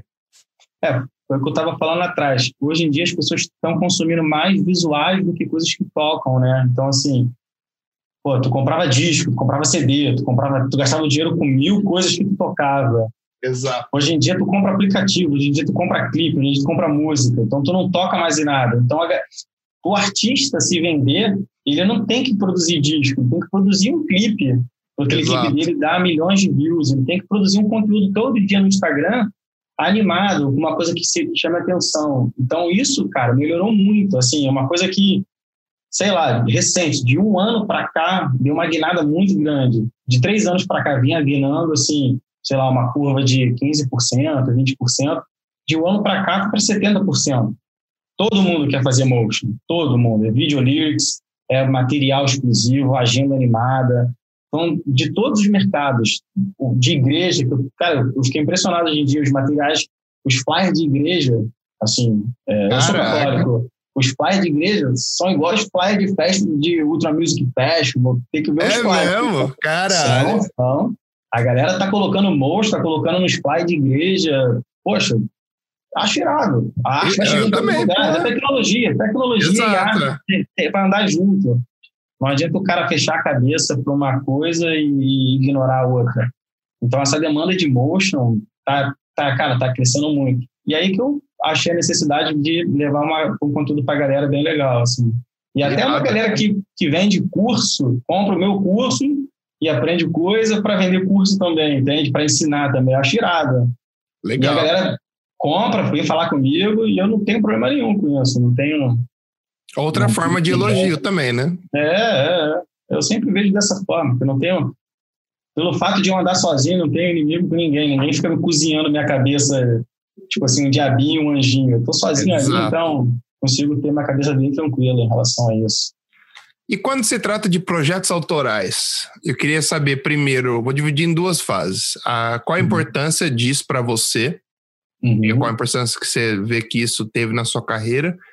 E, que, e qual dica que você daria para essa, pra essa, já que estamos falando dessa galera nova o tempo inteiro, Uhum. o que você que você diria para essa galera para investir mais em projeto autoral ou não? Cara, é, eu vou tentar separar em dois grupos, né? Aquele Manda ver. grupo, aquele, é, a- assim, eu vou responder primeiro a segunda que faz, faz, tá dentro do contexto já que a gente estava falando, da galera que tem um grupo da galera que precisa trabalhar e ganhar dinheiro no dia a dia, né? Que é a galera que já está na, na, naquela pauleira, mais que ele seja jovem, ele precisa pagar conta, ele precisa estar ali o tempo todo trabalhando, executando. E tem uma galera que que é um pouco tem um pouco mais de conforto, tem um pouco mais de tempo e tudo mais. Para ambos é importantíssimo ter o trabalho autoral, certo? Mas se o cara chegar para mim, pô, Vinícius, eu, tô no meu trampo oito horas por dia, trabalho pra caralho, não chego em casa, não tenho tempo para produzir um material autoral. Qual é a dica que você me dá? Cara, se esforça e vai produzir um material autoral. Se vira, sabe? Porque vai fazer falta na hora que você tiver algum apresentar um portfólio para contratar para um projeto, você vai, vai a galera vai querer um diferencial. E para a galera que tem tempo, eu falo, puxa a orelha, fala, galera, pô, para com essa onda de ficar querendo provar pro teu professor, pro teu grupo que tu é bom e vai produzir uma coisa muito muito autoral, muito legal para você ter o prazer de continuar fazendo. Porque Exato. se você não tem prazer pelo que você faz, você não vai conseguir mostrar para a pessoa que você tem prazer pelo que faz. E as pessoas enxergam isso quando você tem uma. Sente a energia, né, velho? É, na hora isso. Então a pessoa, os dois, você tem que chegar e pegar e, e, e mostrar aquela energia pro cara, de você falar assim, poxa, cara, o cara fez uma parada bem maneira e tal, que não sei o que, porra, cara bem criativo. E aí a galera. Todo mundo, a primeira coisa que fala num projeto autoral é criatividade, não fala de técnica. Exato. Quando você olha um projeto autoral, você nunca olha pro lado técnico. Fala, você sempre olha pro lado criativo. Fala, porra, putz, aquele cara, porra, caralho, teve uma, uma ideia que eu não tive antes. Por mais que aquela Exato. ideia tenha sido feita em diversos lugares, eu, a- uma pessoa vai falar assim, pô, eu nunca vi isso na minha vida, que irado e tal, que não sei o que. E eu acho que a galera precisa disso. E uma dica que eu faço muito comigo, que funciona para a galera explorar o projeto autoral, que é o que eu mais faço. Os meus projetos autorais são 80% baseados em estudo de técnica. Olha que engraçado. Ah, que massa. Eu, eu aprendo uma coisa, eu falo, porra, caralho, como é que faço aquilo? Aí eu começo a estudar aquilo, começo a estudar, e falo, porra, agora eu vou fazer uma parada com aquilo, só que do meu jeito, do meu gosto, entende? Então eu uso um plugin chamado X-Particle, que é um plugin de simulação de fluidos. Uhum. E aí eu pô, estudo a técnica dele, estudo o conceito das ferramentas, de cada parâmetro e tudo mais. Mas agora eu falo, porra, agora eu vou criar um projeto que seja meu, com a minha cara, usando aquela técnica. Então eu estou sempre estudando, e em cima do estudo ele vira um projeto autoral. Eu nunca paro, muito raro chegar, eu, de verdade, assim, eu nunca paro e falo assim, porra, eu vou criar um projeto que eu vou ganhar um selo no Behance. E eu começo a fazer um projeto parecido com um, parecido com o outro, então, assim, são sempre projetos que eu estudo uma coisa e coloco ele em aplicação. Sempre. Então, para a galera que não tem, assim, poxa, eu não me sinto criativo e tal, o que, que você faz? Pega uma ferramenta que você não, não domine muito, uma técnica, e começa a explorar ela muito e fala assim, pô, agora eu vou fazer uma coisa diferente, tudo muito diferente do que você faz em cima com aquela técnica. Vou dar um jeito, entende? Uhum. E aí você consegue abrir tua mente, falar assim, porra, vou... Ah, eu gosto da capa do. Vou dar um exemplo aqui. Ah, eu estudei modelagem de, de humano, orgânica ali. Pô, quer saber? Vou tentar fazer a capa do Nirvana de um jeito meu. Vou fazer uma água fluida, vou fazer o personagem vou, e vou recriar a capa do Nirvana. Aham. E aí o cara consegue aplicar. Porque eu vejo muito que a galera estuda, aprende a técnica, bom, morreu ali. Uhum. Entende? Então, se a galera começar a estudar pensando, caralho, vou recriar aquilo ali de uma forma diferente com aquela técnica ali. E aí a tua cabeça começa a abrir, tua cabeça começa a fluir para projeto autoral. Aí tu fala assim, porra, irado, porra, gostei, achei porra, visualmente irado e tal, e vou postar. Se ele pedir opinião para alguém antes de postar, tá fudido. Não vai lugar nenhum. boa, boa. Não vai Acredita em você, né? Acredita no que você tá fazendo. Se você não acreditar é. também. Não vai. Se ele postar com, com um, 1% de dúvida e, e pedir opinião de alguém, esquece, cara. O cara vai ficar derrotado. Porque se essa pessoa der um feedback médio, mais ou menos e tal, já era. Então, eu vejo, eu vejo muita necessidade de, de estimular a galera a projetos autorais, que é o que eu mais faço hoje em dia. Hoje, todos os posts e tal, tudo que eu faço é mostrando projeto autoral para a galera e falo, galera, tem muita visibilidade. E a galera me pergunta, né, poxa, é, qual o retorno que você tem em cima disso? Cara, é, é impressionante. É, aí já ligando a primeira pergunta que você fez, o projeto, qual a importância para mim, que a partir dos projetos autorais foram que eu mais comecei a ganhar destaque, assim, fora do Brasil, sabe? Assim, foi uma hora, foi uma hora que comecei a, a, a sair disso e ver a importância do projeto autoral. Eu fiz um... No meu Behance tem vários projetos autorais, né? 99% são autorais. E eu fiz um projeto que é o 36 Type, né? Que é o 36 Day, que é o, uma letra por dia durante 36 dias e Do tal. Do ele Electronics? Do Electronics. Muito foda esse então, projeto. Esse, esse, projeto deu uma guinada na minha carreira, assim, extremamente grande. E eu comecei esse projeto estudando Hard Surface. A primeira letra foi a letra A, e eu queria fazer um projeto com Hard Surface. E aí eu estava fazendo, e eu peguei realmente o monitor da Apple, da, da, aquele primeiro computadorzinho e tal. Eu falei, pô, vou modelar esse computador. E modelei o computador. Aí logo em seguida eu falei, pô, vou modelar esse computador agora de uma forma diferente, vou criar uma letra. E aí surgiu a letra A. E aí a partir da A, eu falei, cara, que irado e tal. Aí comecei, pô, vou fazer a letra B. E aí fiz o projeto todo em três dias. Três dias sem dormir, três dias virado. Acordava na, assim, na vibe, né? Na vibe de. Na vibe, postando ali e tal, pô, caralho, que irado, que não sei o que, amarradão. É, pô, óbvio, é um projeto. Quando, quando você.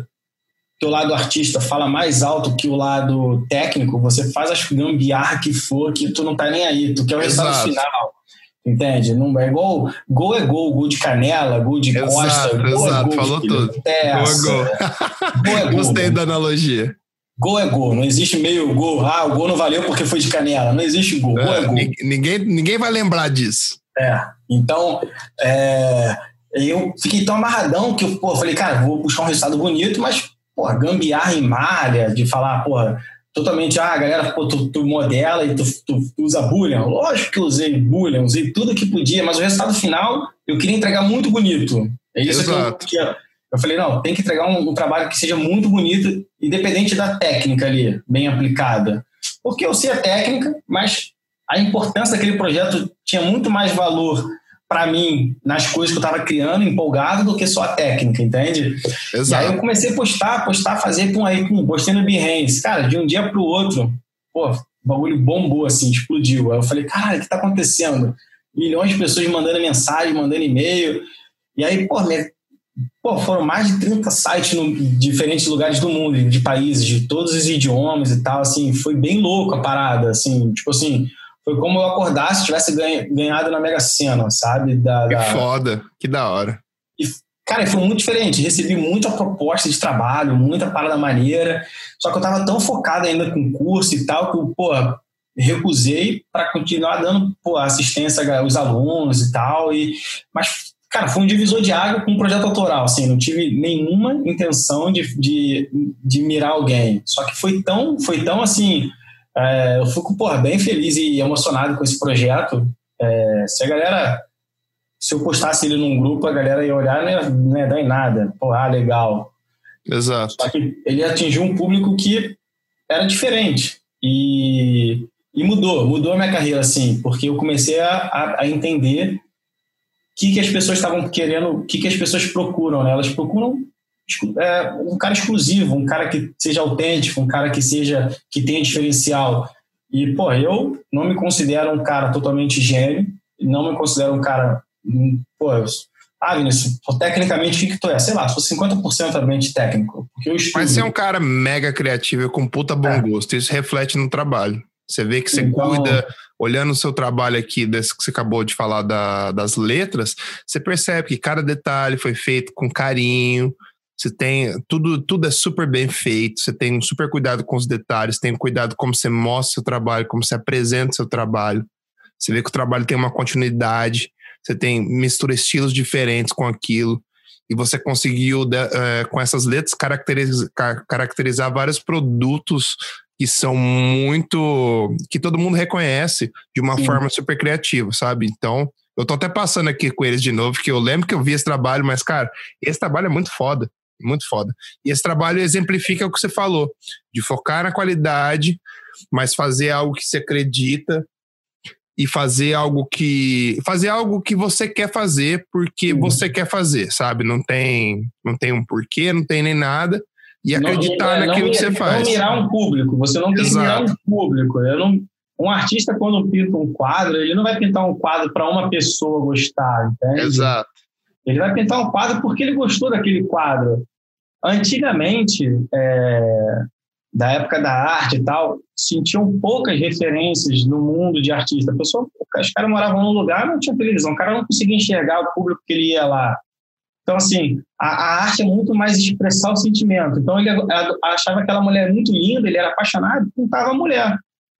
Entende? E ele conseguia. Então, existe um tipo de arte que os caras contratavam. Ah, porra, o artista Michelangelo pintava, mas só que ele pintava tecnicamente muito bem, porque ele ganhava dinheiro, mas fazia os bagulho dele todo louco lá e dava certo. Van Gogh igual. Os uhum. caras recebiam para pintar pessoas, que depois ficaram famosas porque foram por eles. Mas se você for olhar o quadro da Mona Lisa, porra, é um quadro lindo. Eu já vi de perto, é bonito, é bem executado e tudo mais. Mas não te impressiona, porque é, é, é um quadro bonito, assim, bem feito. Ele te impressiona por tudo que o cara fez por trás, por uhum. porque naquela época não tinha aquilo. O cara fez uma coisa diferente naquela época. Exato, exato. Fez uma coisa diferente naquela época. Hoje em dia, existem pintores um milhão de vezes tecnicamente melhores que ele. Só que naquela época não existia nada, era ele. Ele o cara que, que fez aqui uma coisa nova. É como então, você se diferencia no, na, no tempo que você está nessa terra, exato, né? Exato, é. É o que você exato. faz para você ser diferente e conseguir puxar mais coisas.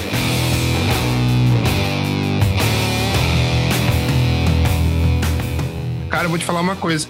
Eu tô aprendendo pra caralho nesse podcast. Vou te falar uma coisa, já mudou várias coisas que eu achava. Eu vou até ter que fazer uma. Vou ter que voltar e fazer um estudo meu, assim, de olhar para minha carreira de novo, porque eu achei muito interessante várias coisas que você falou. E eu acho que tá, tem tudo a ver. Você matou a pau, porque. Porque é isso. É, é a criatividade, não é a técnica nem nada. É o. Lógico que tudo faz parte, mas o, o diferencial. Sim o que vai fazer você conseguir oportunidade, o que vai fazer você crescer é a criatividade. Pois é, Muito não, legal não, mesmo não adianta você provar que você é melhor que o Picasso, entende? As pessoas sabem que o Picasso é melhor por causa de tudo que ele fez naquele momento. Exato. Mas se você fizer uma parada diferente do Picasso e, e, que aquele público dele enxergue que você tem uma ligação com ele e tudo mais, assim, aí os caras vão achar incrível, entende? É, tu falou uma parada que é muito interessante, que é o, o, movimento, né? Por isso que todas as artes, ela vêm de movimento, né? São os movimentos de cada época. Então, se você conseguir criar um movimento, que é uma coisa que é. Tem até um artista 3D, aquele Beeple, que é um cara que uh -huh. e tal. Fora, de, fora, um fora do normal. Exato. Ele criou um movimento no 3D. Então, ele é um cara, se você falar para mim, poxa, Vinícius, é, não acho ele, assim, não quero ser despretensioso, eu não acho ele nada assim de interessante para mim não acho ele interessante, não é que ele uhum. seja tecnicamente. Só que eu respeito pra caralho o que ele fez, porque ele fez um movimento, entende? Então ele Total. marcou uma história. Ele, é, antes dele, porque a galera de outras áreas não vão conseguir entender, Mas o 3D antes dele era muito diferente do que, do que ele fez. Ele fez uma coisa muito nova, ele fez uma coisa lúdica com 3D. Não existia. Exato, isso. exato. E super político, tipo, tratando de coisas do que tá Ativista. acontecendo no mundo, sabe? Sem, sem ter nenhuma restrição do que O eu vou que é- falar. Eu vou falar o que eu quero e é isso aqui. Bom. O que ele Isso- fazia, o que a galera fazia com pintura, com música e tal, ele foi o primeiro a fazer com 3D. Então ele, ele criou um movimento dentro do nosso mercado que a galera vai conseguir enxergar isso. Então eu respeito pra caralho. Então quando você consegue navegar dentro daquele movimento na hora certa, no momento certo, com a tua criatividade, tu consegue ir longe, entende? Só que agora, quem tá vendo isso? Não é o teu amigo do teu lado, porque o teu amigo do teu lado enxerga uma coisa. Agora, o mundo é Exato. grande pra caralho. Tem muita gente que vai enxergar aquilo e você tem que saber mostrar pro mundo, entende? Exato. Irado, cara. Irado pra caralho. Tô, tô de cara aqui. Muito foda. Você me surpreendeu num, num- bom sentido. Eu falei assim. eu- não, porque eu não te conhecia, saca? Então a Hum. conversa vai fluindo e vai te conhe- conhecendo um pouco melhor, sabendo como você pensa. E aí, tipo, vai passando um filme na minha cabeça. Puta, eu falo assim, beleza, por isso que esse cara tem tanto de destaque, ele. Uhum. Porque é uma junção de coisas que você, você vai fazendo e tal. Muito foda mesmo. O- Só complementando no trabalho autoral, aí falando na parte comercial, assim, é, recentemente, pô, a Adobe já postou trabalho meu, o- eles me chamaram com esse projeto do, do- das letras para o projeto os melhores do ano do Behance, só que entrou um artista que fez um trabalho do Picasso que era muito mais foda que o meu, que o 3D. Reconheço claramente que era muito mais foda que o meu, tecnicamente e artisticamente.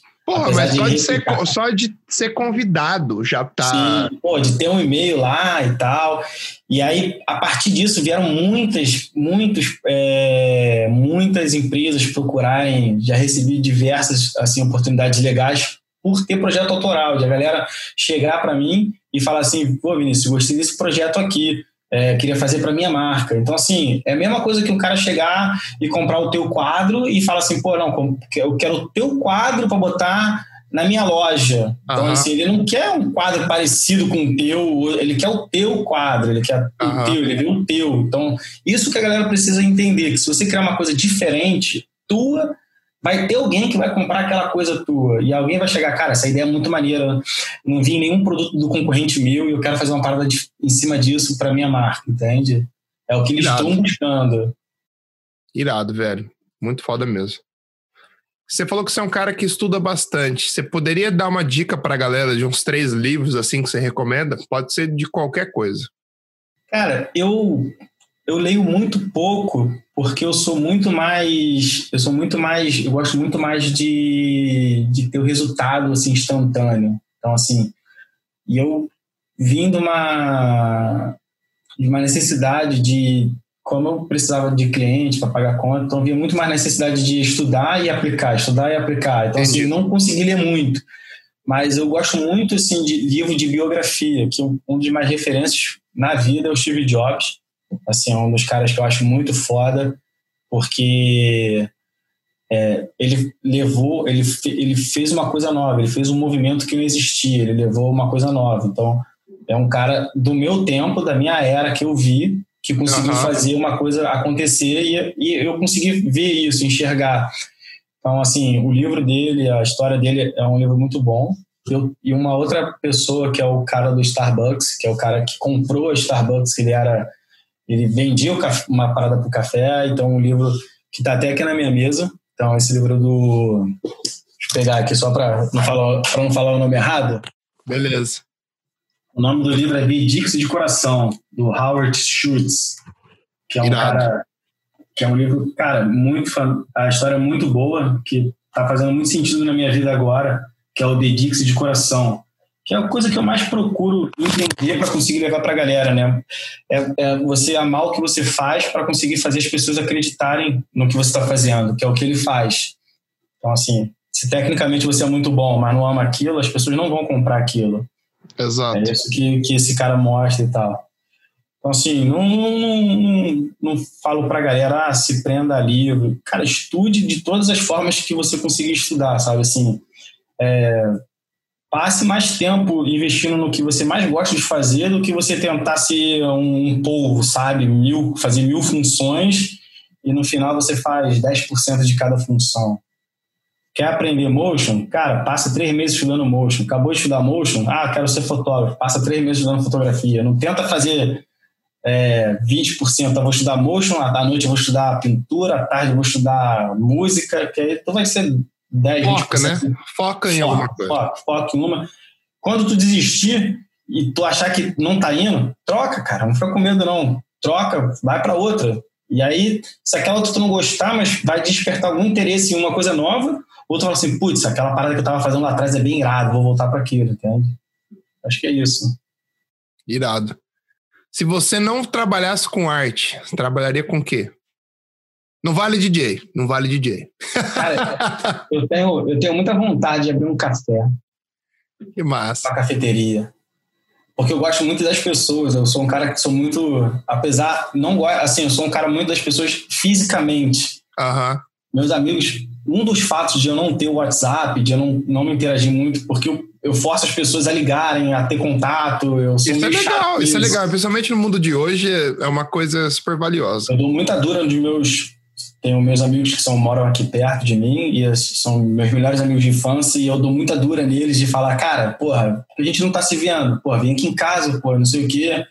E aí eu teria um café por causa disso, porque eu gosto muito da, daquele ambiente de eu estar ali, da, de ver a galera sentando, conversando. Cara, eu vou todo dia no Starbucks, juro por Deus, eu todo dia vou no Starbucks posto foto todo dia lá tomando café, porque eu gosto de ver as pessoas ali se interagindo, um pertinho do outro, como as pessoas Legal. se sentam, como, como o, o atendente fala com a pessoa, eu fico observando isso pra caramba, sabe assim, fala, caraca, que maneiro, é, pô, o atendente tá dando uma atenção pro cliente, mas o cliente não tá dando, mas ao mesmo tempo tem outra... Então, assim, eu teria, eu acho que eu teria um, seria um dono de, um- de uma cafeteria, assim.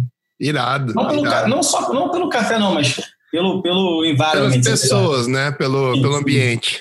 Sim. Muito foda.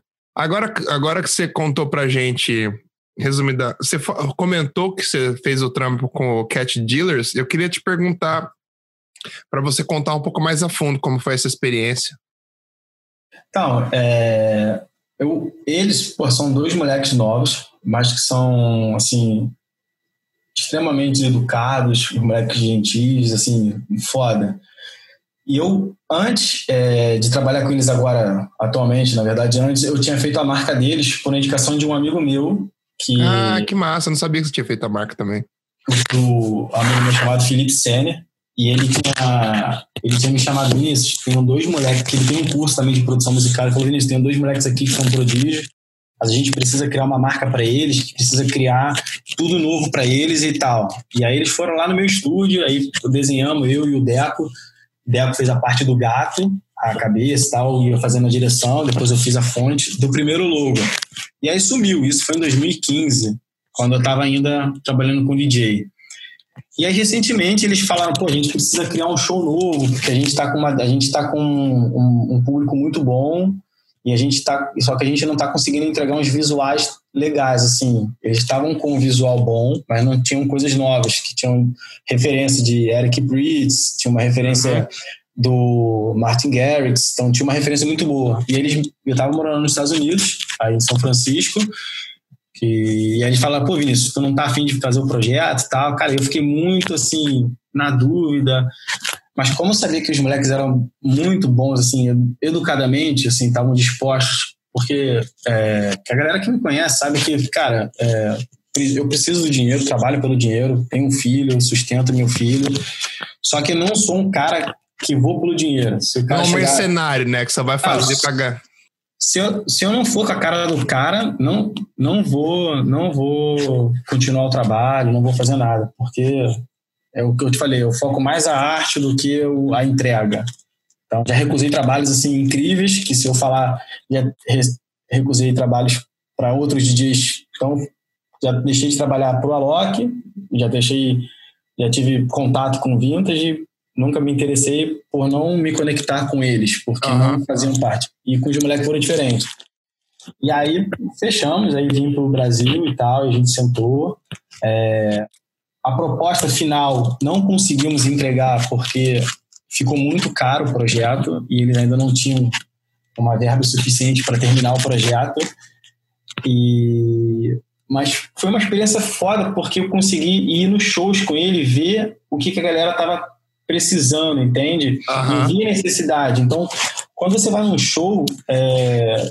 Pô, quando você vai no show de um artista, de um músico, de um cantor, cara, você vai ver o cara, você tá preocupado com o cara. Quando você vai no show de música eletrônica, é muito mais complexo do que um show de um cantor. Com certeza, com certeza. Não sei se você curte música eletrônica. Eu amo show. música eletrônica. Pois Amo. é. Já fui em vários Então- festivais aqui, então eu, eu, tô, eu sou o público que você tá falando. Então, às vezes, o cara de música eletrônica, tu vai na festa, cara, tá tocando o teu DJ favorito, mas tu tá tão encantado com tudo que tá acontecendo, caralho, um palco foda, uma estrutura foda, uma decoração irada, que tu nem liga pro cara, que o show do cara tá acontecendo, que não tá nem olhando pra ele, Você tá curtindo, né? Você tá, tá curtindo se tudo. É, exato. A música eletrônica trouxe isso dos eventos. Porque o show de banda de rock, de forró, de tudo, tem um palco e acabou. A música eletrônica não. Ele fez uma Disneylândia pro- da Exato. música. Exato, falou tudo. Tu Não sei se tu foi no, no Tomorrowland, na Bélgica. Não sei se tu chegou aí. Não foi, não Cara, foi. é, é igualzinho, é um, um parque se estivesse entrando na Disney. É igualzinho, é um parque temático para jovem e mais adulto que gosta de música eletrônica. Então, e aí eu senti essa necessidade aqui também. A gente falou, pô, cara, a gente precisa entregar um visual maneiro, que a galera preste atenção, que a galera vai pro show e consiga assistir. Não só, é, não só ir pra ficar, pô, sei lá, na frente da- do palco, batendo a cabeça, mas eu quero que a galera preste atenção nos visuais também. Vou contar uma história no durante o show, né? Mais ou menos. Exato, exato. Aí a ideia, a ideia foi justamente essa. E aí, pô, um dos trabalhos mais legais que eu fiz foi a abertura deles. Depois até mando o link para você dar uma assistida, pode pra galera. E a abertura ficou tão maneira que no dia da abertura, é, pô, fico até emocionado com isso, porque a gente fez a estreia da abertura do- da intro do show. Foi tão, a galera filmou tanto que a música começou a tocar e nego não parava de filmar e não dançou. Ninguém dançou a, a abertura. A, a, começou a assim. abertura, aí começou a abertura do show, Como se fosse um filme, né? como se fosse um filme. E aí a música começou a tocar. Aí, pô, porque a abertura emenda na primeira música. A música começou a tocar, o nego não dançou, o nego ficou, o nego ficava parado com a câmera apontando pra tela e não dançava. Eu falei, caralho, fudeu. Ninguém Puta dançou. Tu via galera, tem um filme, eu filmei de trás, né? E a galera todo mundo parado, sem fazer nada. Eu falei, caralho, que irado, funcionou. Porque eu falei, pô, eu quero, eu quero que a galera enxergue é, não só a música, mas enxergue o que está passando também na música. E tem um, um sentimento, que aquilo ali entre na cabeça do visual para lembrar de outras coisas do show. Porque eu levo muito lado sensorial também pra galera, sabe assim? Por mais que a galera não preste atenção no telão, mas se ele vê alguma imagem foda que pisque na mente dele, daqui a pouco ele vai lembrar outro dia, entende? Então, assim, é, foi bem gratificante estar com eles ali. Fiquei um ano e meio com os moleques. Assim, são os moleques que eu posso profissionalmente boto a mão no fogo. Os moleques são extremamente profissionais pra caralho. Um, um tem 23 anos, 24, outro tem 28. Só que parece que eles têm 40, sabe? Assim, eles lidam com, com a equipe dele como se fosse, assim, como se fosse empresário de anos, sabe? Não- São bem maduros, né? não devem um centavo, não, não, não choram, pagam todo dia. Cara, é uma coisa que se eu falar, ninguém não acredita. A gente ia para os shows e eles só pegam hotéis cinco estrelas para eles, sabe? Ele obriga que todos os funcionários, todo mundo da equipe, fique no mesmo hotel que ele, sabe? Assim, eles não Legal, falam pra galera, ó, vocês vão ficar num, num, num dois estrelas ali nos quartinhos, a gente vai ficar aqui, não. Eles falam, assim, não, vocês vai todo mundo ficar sempre no mesmo. Eles batiam o pé, então eles deixavam de ganhar o cachê pra botar a galera no mesma parada. Então, assim, é, eu gosto de falar isso porque a galera só enxerga os moleques, ah, moleque, pô, são famosos, tem grana e tal, não, mas os moleques, eles, eu posso afirmar que foram poucas pessoas que eu trabalhei no mercado que, que, que fazem questão da equipe deles estarem iguaizinhos a eles, sabe? Assim, Irado. Isso, isso é irado. uma coisa que reflete em tudo, né? Reflete Sim. no show dos caras, reflete no como a equipe dos caras trabalham, como que todo mundo se relaciona. Eu acho muito legal isso aí, porque você vê que, vamos supor, pelo que você falou, deu pra perceber que os moleques se, se preocupam muito com o, a arte que eles estão fazendo, mas também com quem tá com eles, sabe? Sim. Quem tá, quem tá me ajudando a fazer essa parada rolar. Então, É, eu quero e- ter é certeza uma que equipe- todo mundo. É, E é uma equipe que não, não roda gente. é, uma, é a mesma equipe desde quase desde que começou, não tem rodagem de pessoas. Então, assim, eles investem, o que, que eles. A gente faz, fazia uma reunião, o que, que você está sentindo, o que você está precisando, tu não está feliz, está feliz com isso, o que, que você tem que mudar. Então, assim, é, e, e, me motivou a estar ali com ele, sabe, assim, de, de, de, querer levar. E aí, e esse, e esse lance da arte que eles têm muito, né? O mais velho, o Pedrão, ele fez design também na Califórnia, então ele é muito ligado à arte. Eles ah, gostam disso. Que massa! Então ele já tem, eles, o, o Deco, que é o VJ e o que faz os visuais também, eles estudaram juntos na Califórnia lá. E aí é, o Pedrão tem essa, essa visão de, pô, vamos levar uma arte pro show, vamos levar um visual, vamos levar Isso é muito legal, né, cara? Trabalhar com uma galera que tá na mesma sintonia que você e te dá liberdade deve ser um tesão, né? Ainda mais, ainda mais você conseguir ver isso ao vivo. No mesmo Sim. feedback que a galera, que o DJ geralmente tem no set dele, você teve no seu ali ao vivo. Não, o, e o engraçado é que eles tocam e eles ficam olhando para a tela, ver o que, está passando. Então eles curtem, sabe? Assim, eles não estão aleatório que estão fazendo show, eles estão o tempo todo observando se está se tá legal, se está dando certo, se a pessoa acertou, e ele dá feedback, sabe assim? Então, eu não, eu não vejo eles só como eles são os artistas e a equipe. E aí o que mais me motivou de estar junto ali, de, de, de fazer, foi isso, de que, cara, não, pô, vamos, vamos deixar ele criar, vamos deixar ele fazer o que ele, eles só são os caras que estão o, o, frente, né? Mas tem, eles veem tudo como. Nossa, muito legal isso aí, cara. Imagina se todo mundo fosse assim. E vou te falar, é, no Brasil são. Não tem 10 DJs, óbvio, né? Financeiramente não consegue, mas não tem 10 DJs que pensam assim: ah, eu quero ter um conteúdo exclusivo, eu quero ter uma luz exclusiva, e eu quero pô, ter um som exclusivo, sabe? Assim, a galera pensa muito em dinheiro e eles não, eles pensam em entrega, que é o, o lema da, deles é entrega. A gente quer entregar alguma coisa muito foda e eles pensam assim. Então, foi bem legal assim, trabalhar com eles, assim, bem motivador, assim, para minha carreira profissional. Irado, irado. Bom, estamos chegando na parte final. Eu vou fazer mais uma pergunta. Esse papo tá irado, mas eu sei que tá tarde aí. Queria te agradecer por ter ficado até agora, mas estamos chegando na parte final. Então aguenta aí que vamos para o home stretch agora. Se você pudesse escolher um cliente, cliente dos sonhos para trabalhar, vou te dar liberdade criativa, VA, você faz o que você quiser. Quem seria? Cara, hum, é uma pergunta. Pode ser empresa, pode ser país, pode ser evento. Você falar, ah, queria fazer a abertura das Olimpíadas, pode ser qualquer porra que você imaginar. Tô dando liberdade é. criativa para um criativo agora. É, foi uma, uma, pergunta, uma pergunta meio que assim, me fudeu, né? Porque. Eu sei, foi de propósito mesmo. Tô pensando aqui se tem alguma, alguma, alguma ligação, alguma empresa que eu me identifique bastante. Pode ser mas... artista, pode ser, pode ser qualquer coisa. Pode ser esporte, não, não tenho, não qualquer tenho. coisa. É, tô, tô, artista, assim, para trabalhar junto, não vejo muito. Porque eu, eu, eu hoje em dia eu, eu gosto mais que as pessoas se identifiquem comigo para eu conseguir fazer uma coisa do meu jeito para aquela pessoa do que eu chegar e falar eu gostaria de trabalhar naquela empresa porque eu gosto do que, que eles fazem, entende? Mas eu gostaria de trabalhar numa marca, tipo assim, pô, a Nike, sabe? Porque eu vejo que a Nike investe muito. A galera que não conhece muito, eles não são só tênis, eles têm um marketing, uma, uma eles pensam muito diferente. Eles têm, todos os produtos deles são muito bem executados, assim. eles são muito mais focados na mensagem do que no produto, né? Exato. Eles têm uma equipe e a galera não, não vai enxergar nisso porque a galera não procura, não é da área, mas eles eles têm uma equipe, porra, para um cara produzir um tênis, produzir um comercial, produzir uma coisa. As marcas de tênis, assim, me chamam muita atenção, que é uma coisa que eu curto muito. Trabalha, trabalharia na Nike e tal, uma parada que eu acho muito irado.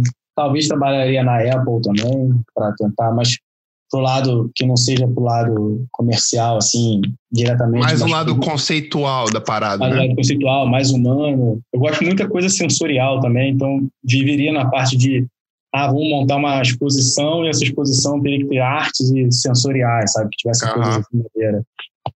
Mas foi uma pergunta boa, assim. Não, hoje em dia não, não, não me colocaria assim, trabalhando especificamente para alguém. Mas tem coisas que eu acho muito foda, tipo, O Eric Pritz é um cara que investe muito em tecnologia para o E show. ele, e ele faz umas paradas muito foda, né?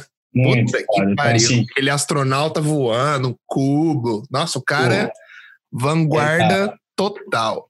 Então, esse é o tipo do cara que eu gostaria de estar junto na equipe ali, para aprender, para estar executando e tal, para receber aquelas informações todas novas e tal. Como Não, os caras- imagina você trocando, fazendo uma- um briefing com o Eric Prydz. Isso, Pois só é. você. Nossa! Pois é. que gosta É, de música eletrônica queria É, conhecer Deus.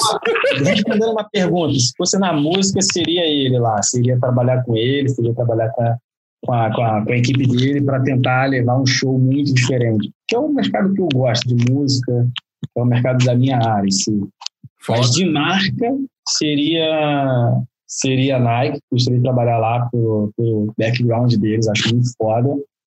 E de país, ah, sem dúvidas que moraria em Amsterdã, sabe? País muito foda lá. Irado. caras são muito. Cara, tudo é arte lá. Nada, nada é feito. Nada é feito. Nada é em vão, né? Tudo tem nada um é em porquê. vão, nada. Tudo tem um porquê, né? Tudo, tudo, tudo. Porra, lá é foda. Irado. Antes de, do, só quero fazer uma- um parênteses aqui que eu tava olhando seu Behance, eu lembro do primeiro trabalho que eu primeiro trabalho que eu conheci o seu trabalho, que Uhum. foram aquelas caixas de tênis que você fez, Sim. que tinha uma da Adidas, uma da Nike, uma da DC, que daí você fez como se a caixa fosse uma lojinha, Uhum. e aí você fez o visual. Acho que foi esse foi o primeiro trabalho que eu vi que eu conheci o seu trabalho foi esse. E que olhando de novo ainda é um trabalho super criativo, super fora da caixa. É muito legal. Só fazer essa volta no tempo, sabe? Muito legal. Eu tenho o maior carinho por esse trabalho também. Sabe uma curiosidade que eu, que eu posso falar minha aqui pra galera? Eu não me prendo aos trabalhos. Eu faço uma coisa e nunca mais toco naquela coisa, nunca mais reposto aquela coisa. É muito, muito difícil ficar repostando os meus mesmos trabalhos. Ah, eu sempre tenho que fazer uma coisa diferente daquela que eu fiz. Senão eu, eu empaco. Não, não então, fica assim, satisfeito, né? É, eu, eu fiz aquele projeto das caixas, cara, achei muito irado, mas eu falei, pô, não vou criar mais 30 caixas. Eu falei, cara, não, acabou. Aí eu passo para outra coisa. Aí isso me motiva, sabe assim? Eu me desafio todo dia, de uma parada maneira. Irado, irado. Bom, estamos chegando na parte em que o VA vai fazer a pergunta para mim agora. E aí, VA, você tem alguma pergunta para mim? Então, cara, eu queria saber, é, até pensei bastante nessa pergunta, né? É, quando você falou para mim, pô, faz lá, faz uma pergunta e tal, que tal, e eu falei, pô, vou fazer uma pergunta é, que seja realmente relevante fora da, da nossa área, né? E eu queria saber, é, você entrevistando as pessoas e tal, o que, que você está aprendendo com isso? O que, que você está que você está levando para sua vida esse contato? Já acredito que seja novo você entrevistar e é uma coisa bem diferente. O que, que você está levando aí para sua vida essas entrevistas? Cara, eu aprendo demais. Demais. Com cada convidado eu aprendo uma coisa, eu, eu tenho um ponto de vista que eu talvez não tinha antes. Então, para mim, eu quando eu tô gravando assim, é meio que uma esponjinha. Eu fico igual uma esponjinha. Porque geralmente a galera que eu, que eu trago no podcast são pessoas que, primeiramente, eu respeito como profissional. Então, partindo desse princípio, eu sempre vou aprender alguma coisa com eles. Uhum. E aí eu fico pensando, falei, é, que nem gravando com você agora, essa conversa super interessante. Fala, pô, se eu tô tendo esses insights durante a conversa, você imagine a galera que quando que vai ouvir isso depois, saca? Uhum. Então eu consigo sentir assim, puta, esse episódio vai ser animal. Tipo, talvez não ajude ninguém, mas se ajudar um nego, tá bom. Sim. E eu Sim. amo, cara, porque eu consigo conhecer gente que gosta do que eu gosto Uhum. gente que tem opiniões diferentes da minha, o que para mim é essencial Uhum. quando você vai ter qualquer tipo de conversa. Não adianta. Se eu tiver um grupo de, de, de amigo que todo mundo tem os mesmos gostos e ninguém tem uma opinião diferente, é a coisa mais chata que existe no universo. Sim, sim. Então, eu adoro. Para mim é como se eu tivesse. Para mim é um jeito de aprender mais, me divertir e ainda criar Uhum. conteúdo legal. Ah, irada. que até tava falando, aprendi eh, tipo, várias coisas que você falou ho- hoje no nosso papo, eu fiquei assim, puta, é verdade, né? Puta, é verdade. Aí eu, tanto que eu falei que eu preciso fazer uma reanálise comigo mesmo para Uhum. ver se eu tô fazendo o que eu realmente acredito e tô realmente vou realmente conseguir o resultado que eu quero mas Uhum. talvez eu não esteja colocando o que eu preciso colocar para ter esse resultado, saca? E Entendi. para mim é super interessante. Come- Conhece com um cara que tem uma empresa, tem um estúdio de, de- com 100 pessoas e um cara que é um artista autoral, um cara que tem um trabalho super único. Então, essa variedade de pessoas é muito Uhum. bacana, porque para mim é só mais uma forma de comunicação e aprender e trocar uma ideia, cara. Trocar uma ideia, É.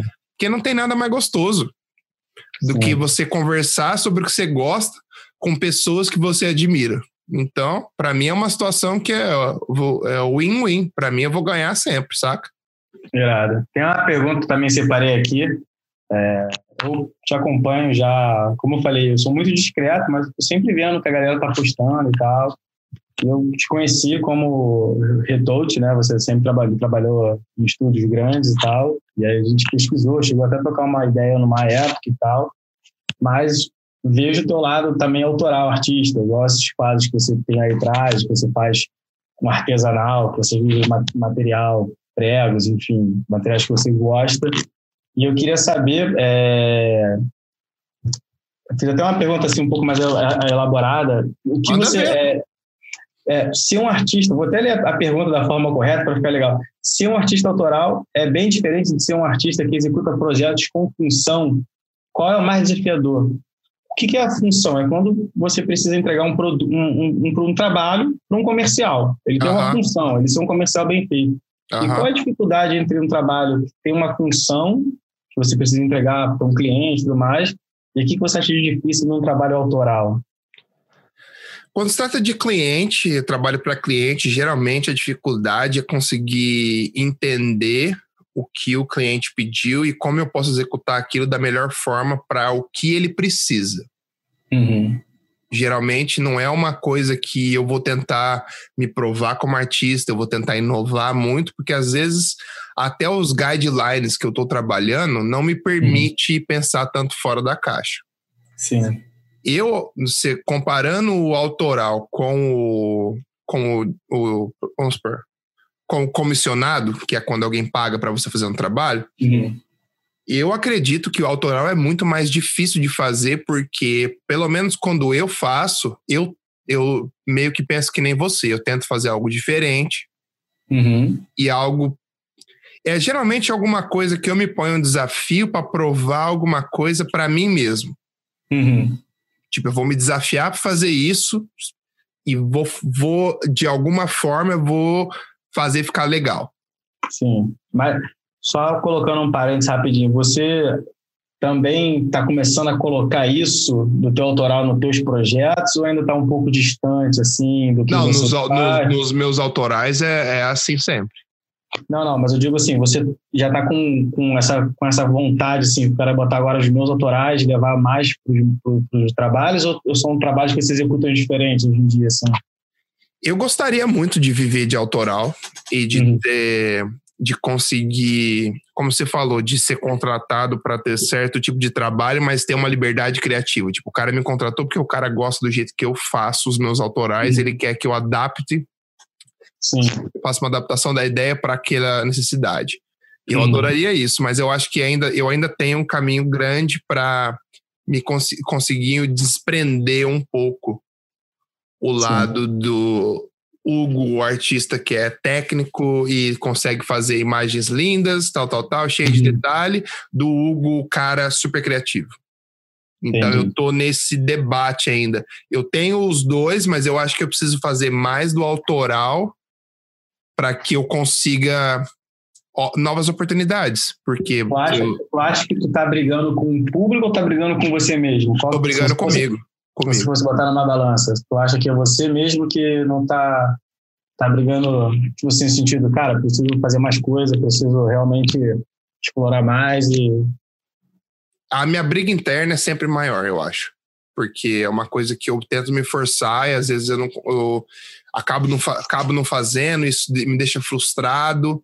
E eu, tô Uhum. eu também não sou mais um, um frangão de granja, tenho 30, 34 anos. Então, de, tipo, chegou numa época da minha vida que eu preciso decidir realmente, beleza, Sim. daqui, daqui 10 anos eu vou estar fazendo o quê? Vou estar fazendo isso ou vou estar fazendo o que eu realmente amo e Não que eu não ame o outro, entendeu? Mas é uma, para mim, é uma evolução como artista e como criativo você conseguir desenvolver algo que seja mais valioso para qualquer outras pessoas e que seja é, meu, saca? Isso, isso aconteceu comigo recente. Foi, foi, acho que deve ter uns três anos ou quatro anos. Eu vi aquela série Abstrato no Netflix. Aham. E foi ali que tudo minha cabeça começou a mudar. Eu estava eu tava exatamente nesse mesmo buraco que você está. Não é um buraco fundo, nem um buraco raso. É um buraco. É um eu buraco esquisito. É um buraco esquisito, vagando ali. Tu não sabe se está raso ou está fundo, está num buraco. Exato. E aí eu fiquei pensando, e aí eu assisti aquele documentário do Netflix Abstrato, eu fiquei, eu fiquei pensando, e eu ficava vendo a, a, a emoção que os artistas estavam passando. O do cara da Nike, aquele coroa, eu não lembro o nome dele. Tinker. Cara, Tinker. E o cara, uma lifestyle, fazendo o que ele gosta. Aquele nego é a vibe, né, cara? Puta que E aí pariu. eu vi o maluco, o arquiteto, o Birk, Birk, que acho que é o nome dele, o arquiteto também, novão, da nossa idade, e o cara fazendo o que ele quer, o que ele gosta. E eu falei, caralho, meu irmão, se eu não me descobrir assim, não vai fazer sentido, vou abrir o café. Eu já penso, já estava pensando nisso, eu já tinha. Eu cheguei a abrir uma loja de produto natural e tal, e tudo mais. E aí eu pensei exatamente nisso. Falei, cara, se eu não fizer alguma coisa para mim que eu gosto, foda-se, se não der certo, realmente eu vou tocar. Porque não vai fazer mais sentido eu só trabalhar para os outros. E aí eu não trabalho, tipo assim, é, se, a, se a galera chegar para mim, poxa, Vinícius, você faz assim, assim, assado? Eu falei, cara, não faço. Se a galera chegar para mim, pô, Vinícius, preciso fazer uma parada, pô, mas eu gostaria da tua ideia, eu converso conversar, sabe? Óbvio, né? Se tiver porra, a conta do mês apertar, eu vou fazer um trabalho, vou executar e Não, mas começar a direcionar para aquilo que você quer no futuro, né? Começar. Um trabalho que eu não divulguei foi um trabalho que eu fiz em parceria com o Estúdio de São Paulo para a Netflix. Então tem uma vinheta minha na Netflix, que é um programa chamado Minha Lista. Que, que foda. motion, animação. Então, assim, tá, pô, tá estampado na Netflix. Então, tá bem irado, assim, o trabalho. E foi exatamente isso. O cara chegou para mim e falou: pô, Vinícius, estou com mais ideia, mas eu quero fazer umas paradas tipo, exatamente como tu fez assim, assim, assado e tal. E eu fui bem claro, falei: pô, cara, você vai me dar liberdade de eu criar as paradas, óbvio, dentro do briefing de vocês. O cara falou: não, não, pô, eu quero a tua linguagem e tal, achei, a gente achou irado e tal, que não sei o que. Tanto que quando ele começou a, curvar muito para a direção que ele queria, eu falei: cara, mas está muito diferente do que a gente combinou e tal, e eu não vou ficar feliz. E a gente chegou no, no final, a gente chegou num, num, num acordo bem, bem legal, mas podia ter recusado, podia ter chegado pro cara e falar, pô, meu não, não quero executar sem Netflix. Aí ele fala pra mim, pô, mas tu é doido, a tua visibilidade, tu, é, pô, tu vai ganhar dinheiro, aí eu vou botar a cabeça no travesseiro, filho, na segunda-feira eu vou esquecer que eu fiz aquilo. Exato. Entende? Um, um exemplo que eu dou, teve um, um, um a Barrausa, que é a escola lá na, fez uma, fez 100 anos. E aí os caras fizeram, aqui no Brasil, fizeram um concurso, concurso não, fizeram, chamaram os artistas que eles conheciam para fazer cada um post para homenagear 100 anos da Bauhaus. E eu fiz o meu em 3D. E os caras da Bauhaus me chamaram e, e, e venderam um post lá na Bauhaus ao vivo, lá na, na, na loja oficial deles. Que foda! Então, quando, eu nunca estudei em faculdade, como é que eu ia imaginar que a escola mais, a escola mais foda, é a primeira escola de design gráfico do mundo, ia postar um trabalho meu, sabe? E, então, assim, porque eu falei, pô, cara, vou, vou dar uma guinada na minha vida, vou fazer o que eu gosto, vou lutar por isso, e se não der certo, eu abro outra fé, faço outra coisa e tal, porque fez sentido. Então, a, o, a série abstrato, para a galera que não assistiu, assista lá com, com os olhos de como o artista tem que se enxergar como artista. Não ligar para o que está sendo executado, se é uma letra bonita, se é um tênis bonito. Ver como é que o artista sente aquela vibe. Então, assim, foi mais ou menos o, o mundo que você está hoje que eu passei recentemente. Irado, irado. Pode ter certeza que você me deu várias dicas aí do que. de como eu posso achar essa resposta que eu estou buscando. Cara, queria te agradecer do fundo do meu coração por ter tirado esse, esse tempo para trocar uma ideia comigo. Eu, isso já virou meio clichê, mas, tipo, você me surpreendeu pra caralho. Tipo, eu curti pra caralho essa conversa. Não, não tenho motivo para mentir nem nada. Você uhum. é um uhum. cara super inteligente, um cara super de boa, um cara que tem um conhecimento fodido. E foi muito melhor do que eu esperei. Sei lá, às vezes, porque quando uhum. eu não uhum. conheço a pessoa, você não sabe muito o que uhum. esperar. E, cara, Sim. o lance de como você valoriza o seu trabalho, como você se conduz como artista, como você leva a sua vida e a sua carreira. É uma parada inspiradora pra caralho. Só queria que você Irado. soubesse disso. E queria te agradecer, cara, porque eu acho que esse podcast vai abrir a cabeça de muita gente. E eu acho que foi a opor- a oportunidade perfeita. Foi o seu primeiro, sua primeira entrevista, assim, num, num lance um pouco mais, mais público, assim, pra galera. Sim. Mas eu acho que vai deixar uma mensagem irada pra todo Pô, mundo. cara, eu, eu agradeço muito a, a- de estar participando, assim. É, me, me questionei muito se eu estava pronto para fazer esse podcast, assim, porque como eu não, não, não convivo muito com outras com outros artistas, assim, de estar de estar junto, de estar sempre fazendo vídeos e tudo mais, eu me questionei muito se era se era fazer, mas eu falei, pô, o Hugo tá fazendo um trabalho irado com a galera, tô acompanhando e tal, tá sempre postando. É, e sei lá, achei, sei lá, achei que fosse a hora maneira de trocar uma ideia e tal. E realmente você também, eu achava que você fosse um cara muito mais durão, muito mais tal, tal, tal, assim, que é um cara bem mais na mesma vibe que eu. A gente, porra, tem uma sintonia bem parecida. Já tinha sentido isso antes, quando a gente teve um contato e É, tal. mas é diferente quando você digita, né? Quando você digita sim. palavras, é diferente de você trocando ideia Tem e um olhando de escrever, pessoa. tu conhece a galera. Se a galera tá escrevendo Aham, pico, é. se a galera é monossilábico, dá pra, dá pra ter uma ideia, mas pessoalmente, assim, não, mas assim, pelo vídeo e tal, deu pra sentir uma vibe bem irada, assim. E, porra, espero que seja bem de grande valia aí pra galera. Espero que a galera curta e não tenha. Não, nenhum- vamos curtir pra caralho. Quem não curtir, eu vou deletar do meu Instagram. Espero que não tenha ofendido ninguém. Pelo contrário, né? Eu sou um cara que não tô com ninguém pra ofender ninguém, sabe? Não, Mas, fica de Obrigado aí pela oportunidade, foi irado e, e me chama de novo aí pra gente bater ideia de. Não, É. eu, eu antes da gente, gente aí, tô na, me, bota, na lista aí de novo aí que eu vou ficar amarradão. e quero te pedir um favor, eu quero te, se eu puder, poder te mandar algumas artes que eu tô desenvolvendo, gostaria muito da sua opinião. Claro. Só me fala o que você quer que eu veja. Não, eu vou explicar certinho. Porque senão eu vou falar, nossa, bonito e tal, porque como, como você e eu, a gente, eu consigo enxergar muita coisa. Cara, já, já fui em muitos museus, já consigo enxergar, tenho vejo muitas artes, vejo muita parada maneira. E eu consigo sentir a emoção daquela arte, sabe? Quando o cara faz uma parada com emoção e quando, quando o cara faz uma parada engessada. E eu consigo Aham. enxergar isso, entende? E eu vejo os teus making-offs, assim, eu, consigo, eu acompanho ali, eu tô sempre vendo, eu vejo que você tá produzindo as tuas paradas e tal, vejo que você tá apostando nisso, que é uma parada que você gosta, e eu acho que isso é maneiro. Pô, vai ser irado dar um feedback em cima disso, porque você faz arte, você, eu sei que você trabalha com retrute, mas você também é artista autoral, e isso me, isso me, isso me deixa irado. Um das, dos pontos que me colocou aqui foi isso também, né? De você de eu saber que você faz trabalho artístico também.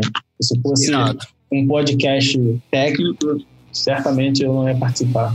Com certeza Irado. não, não estaria participando. Que bom que conseguimos, então. Agora vamos para os nossos recadinhos. Toda semana tem a live do Lampião na segunda-feira. Toda terça-feira tem a Alequise Live.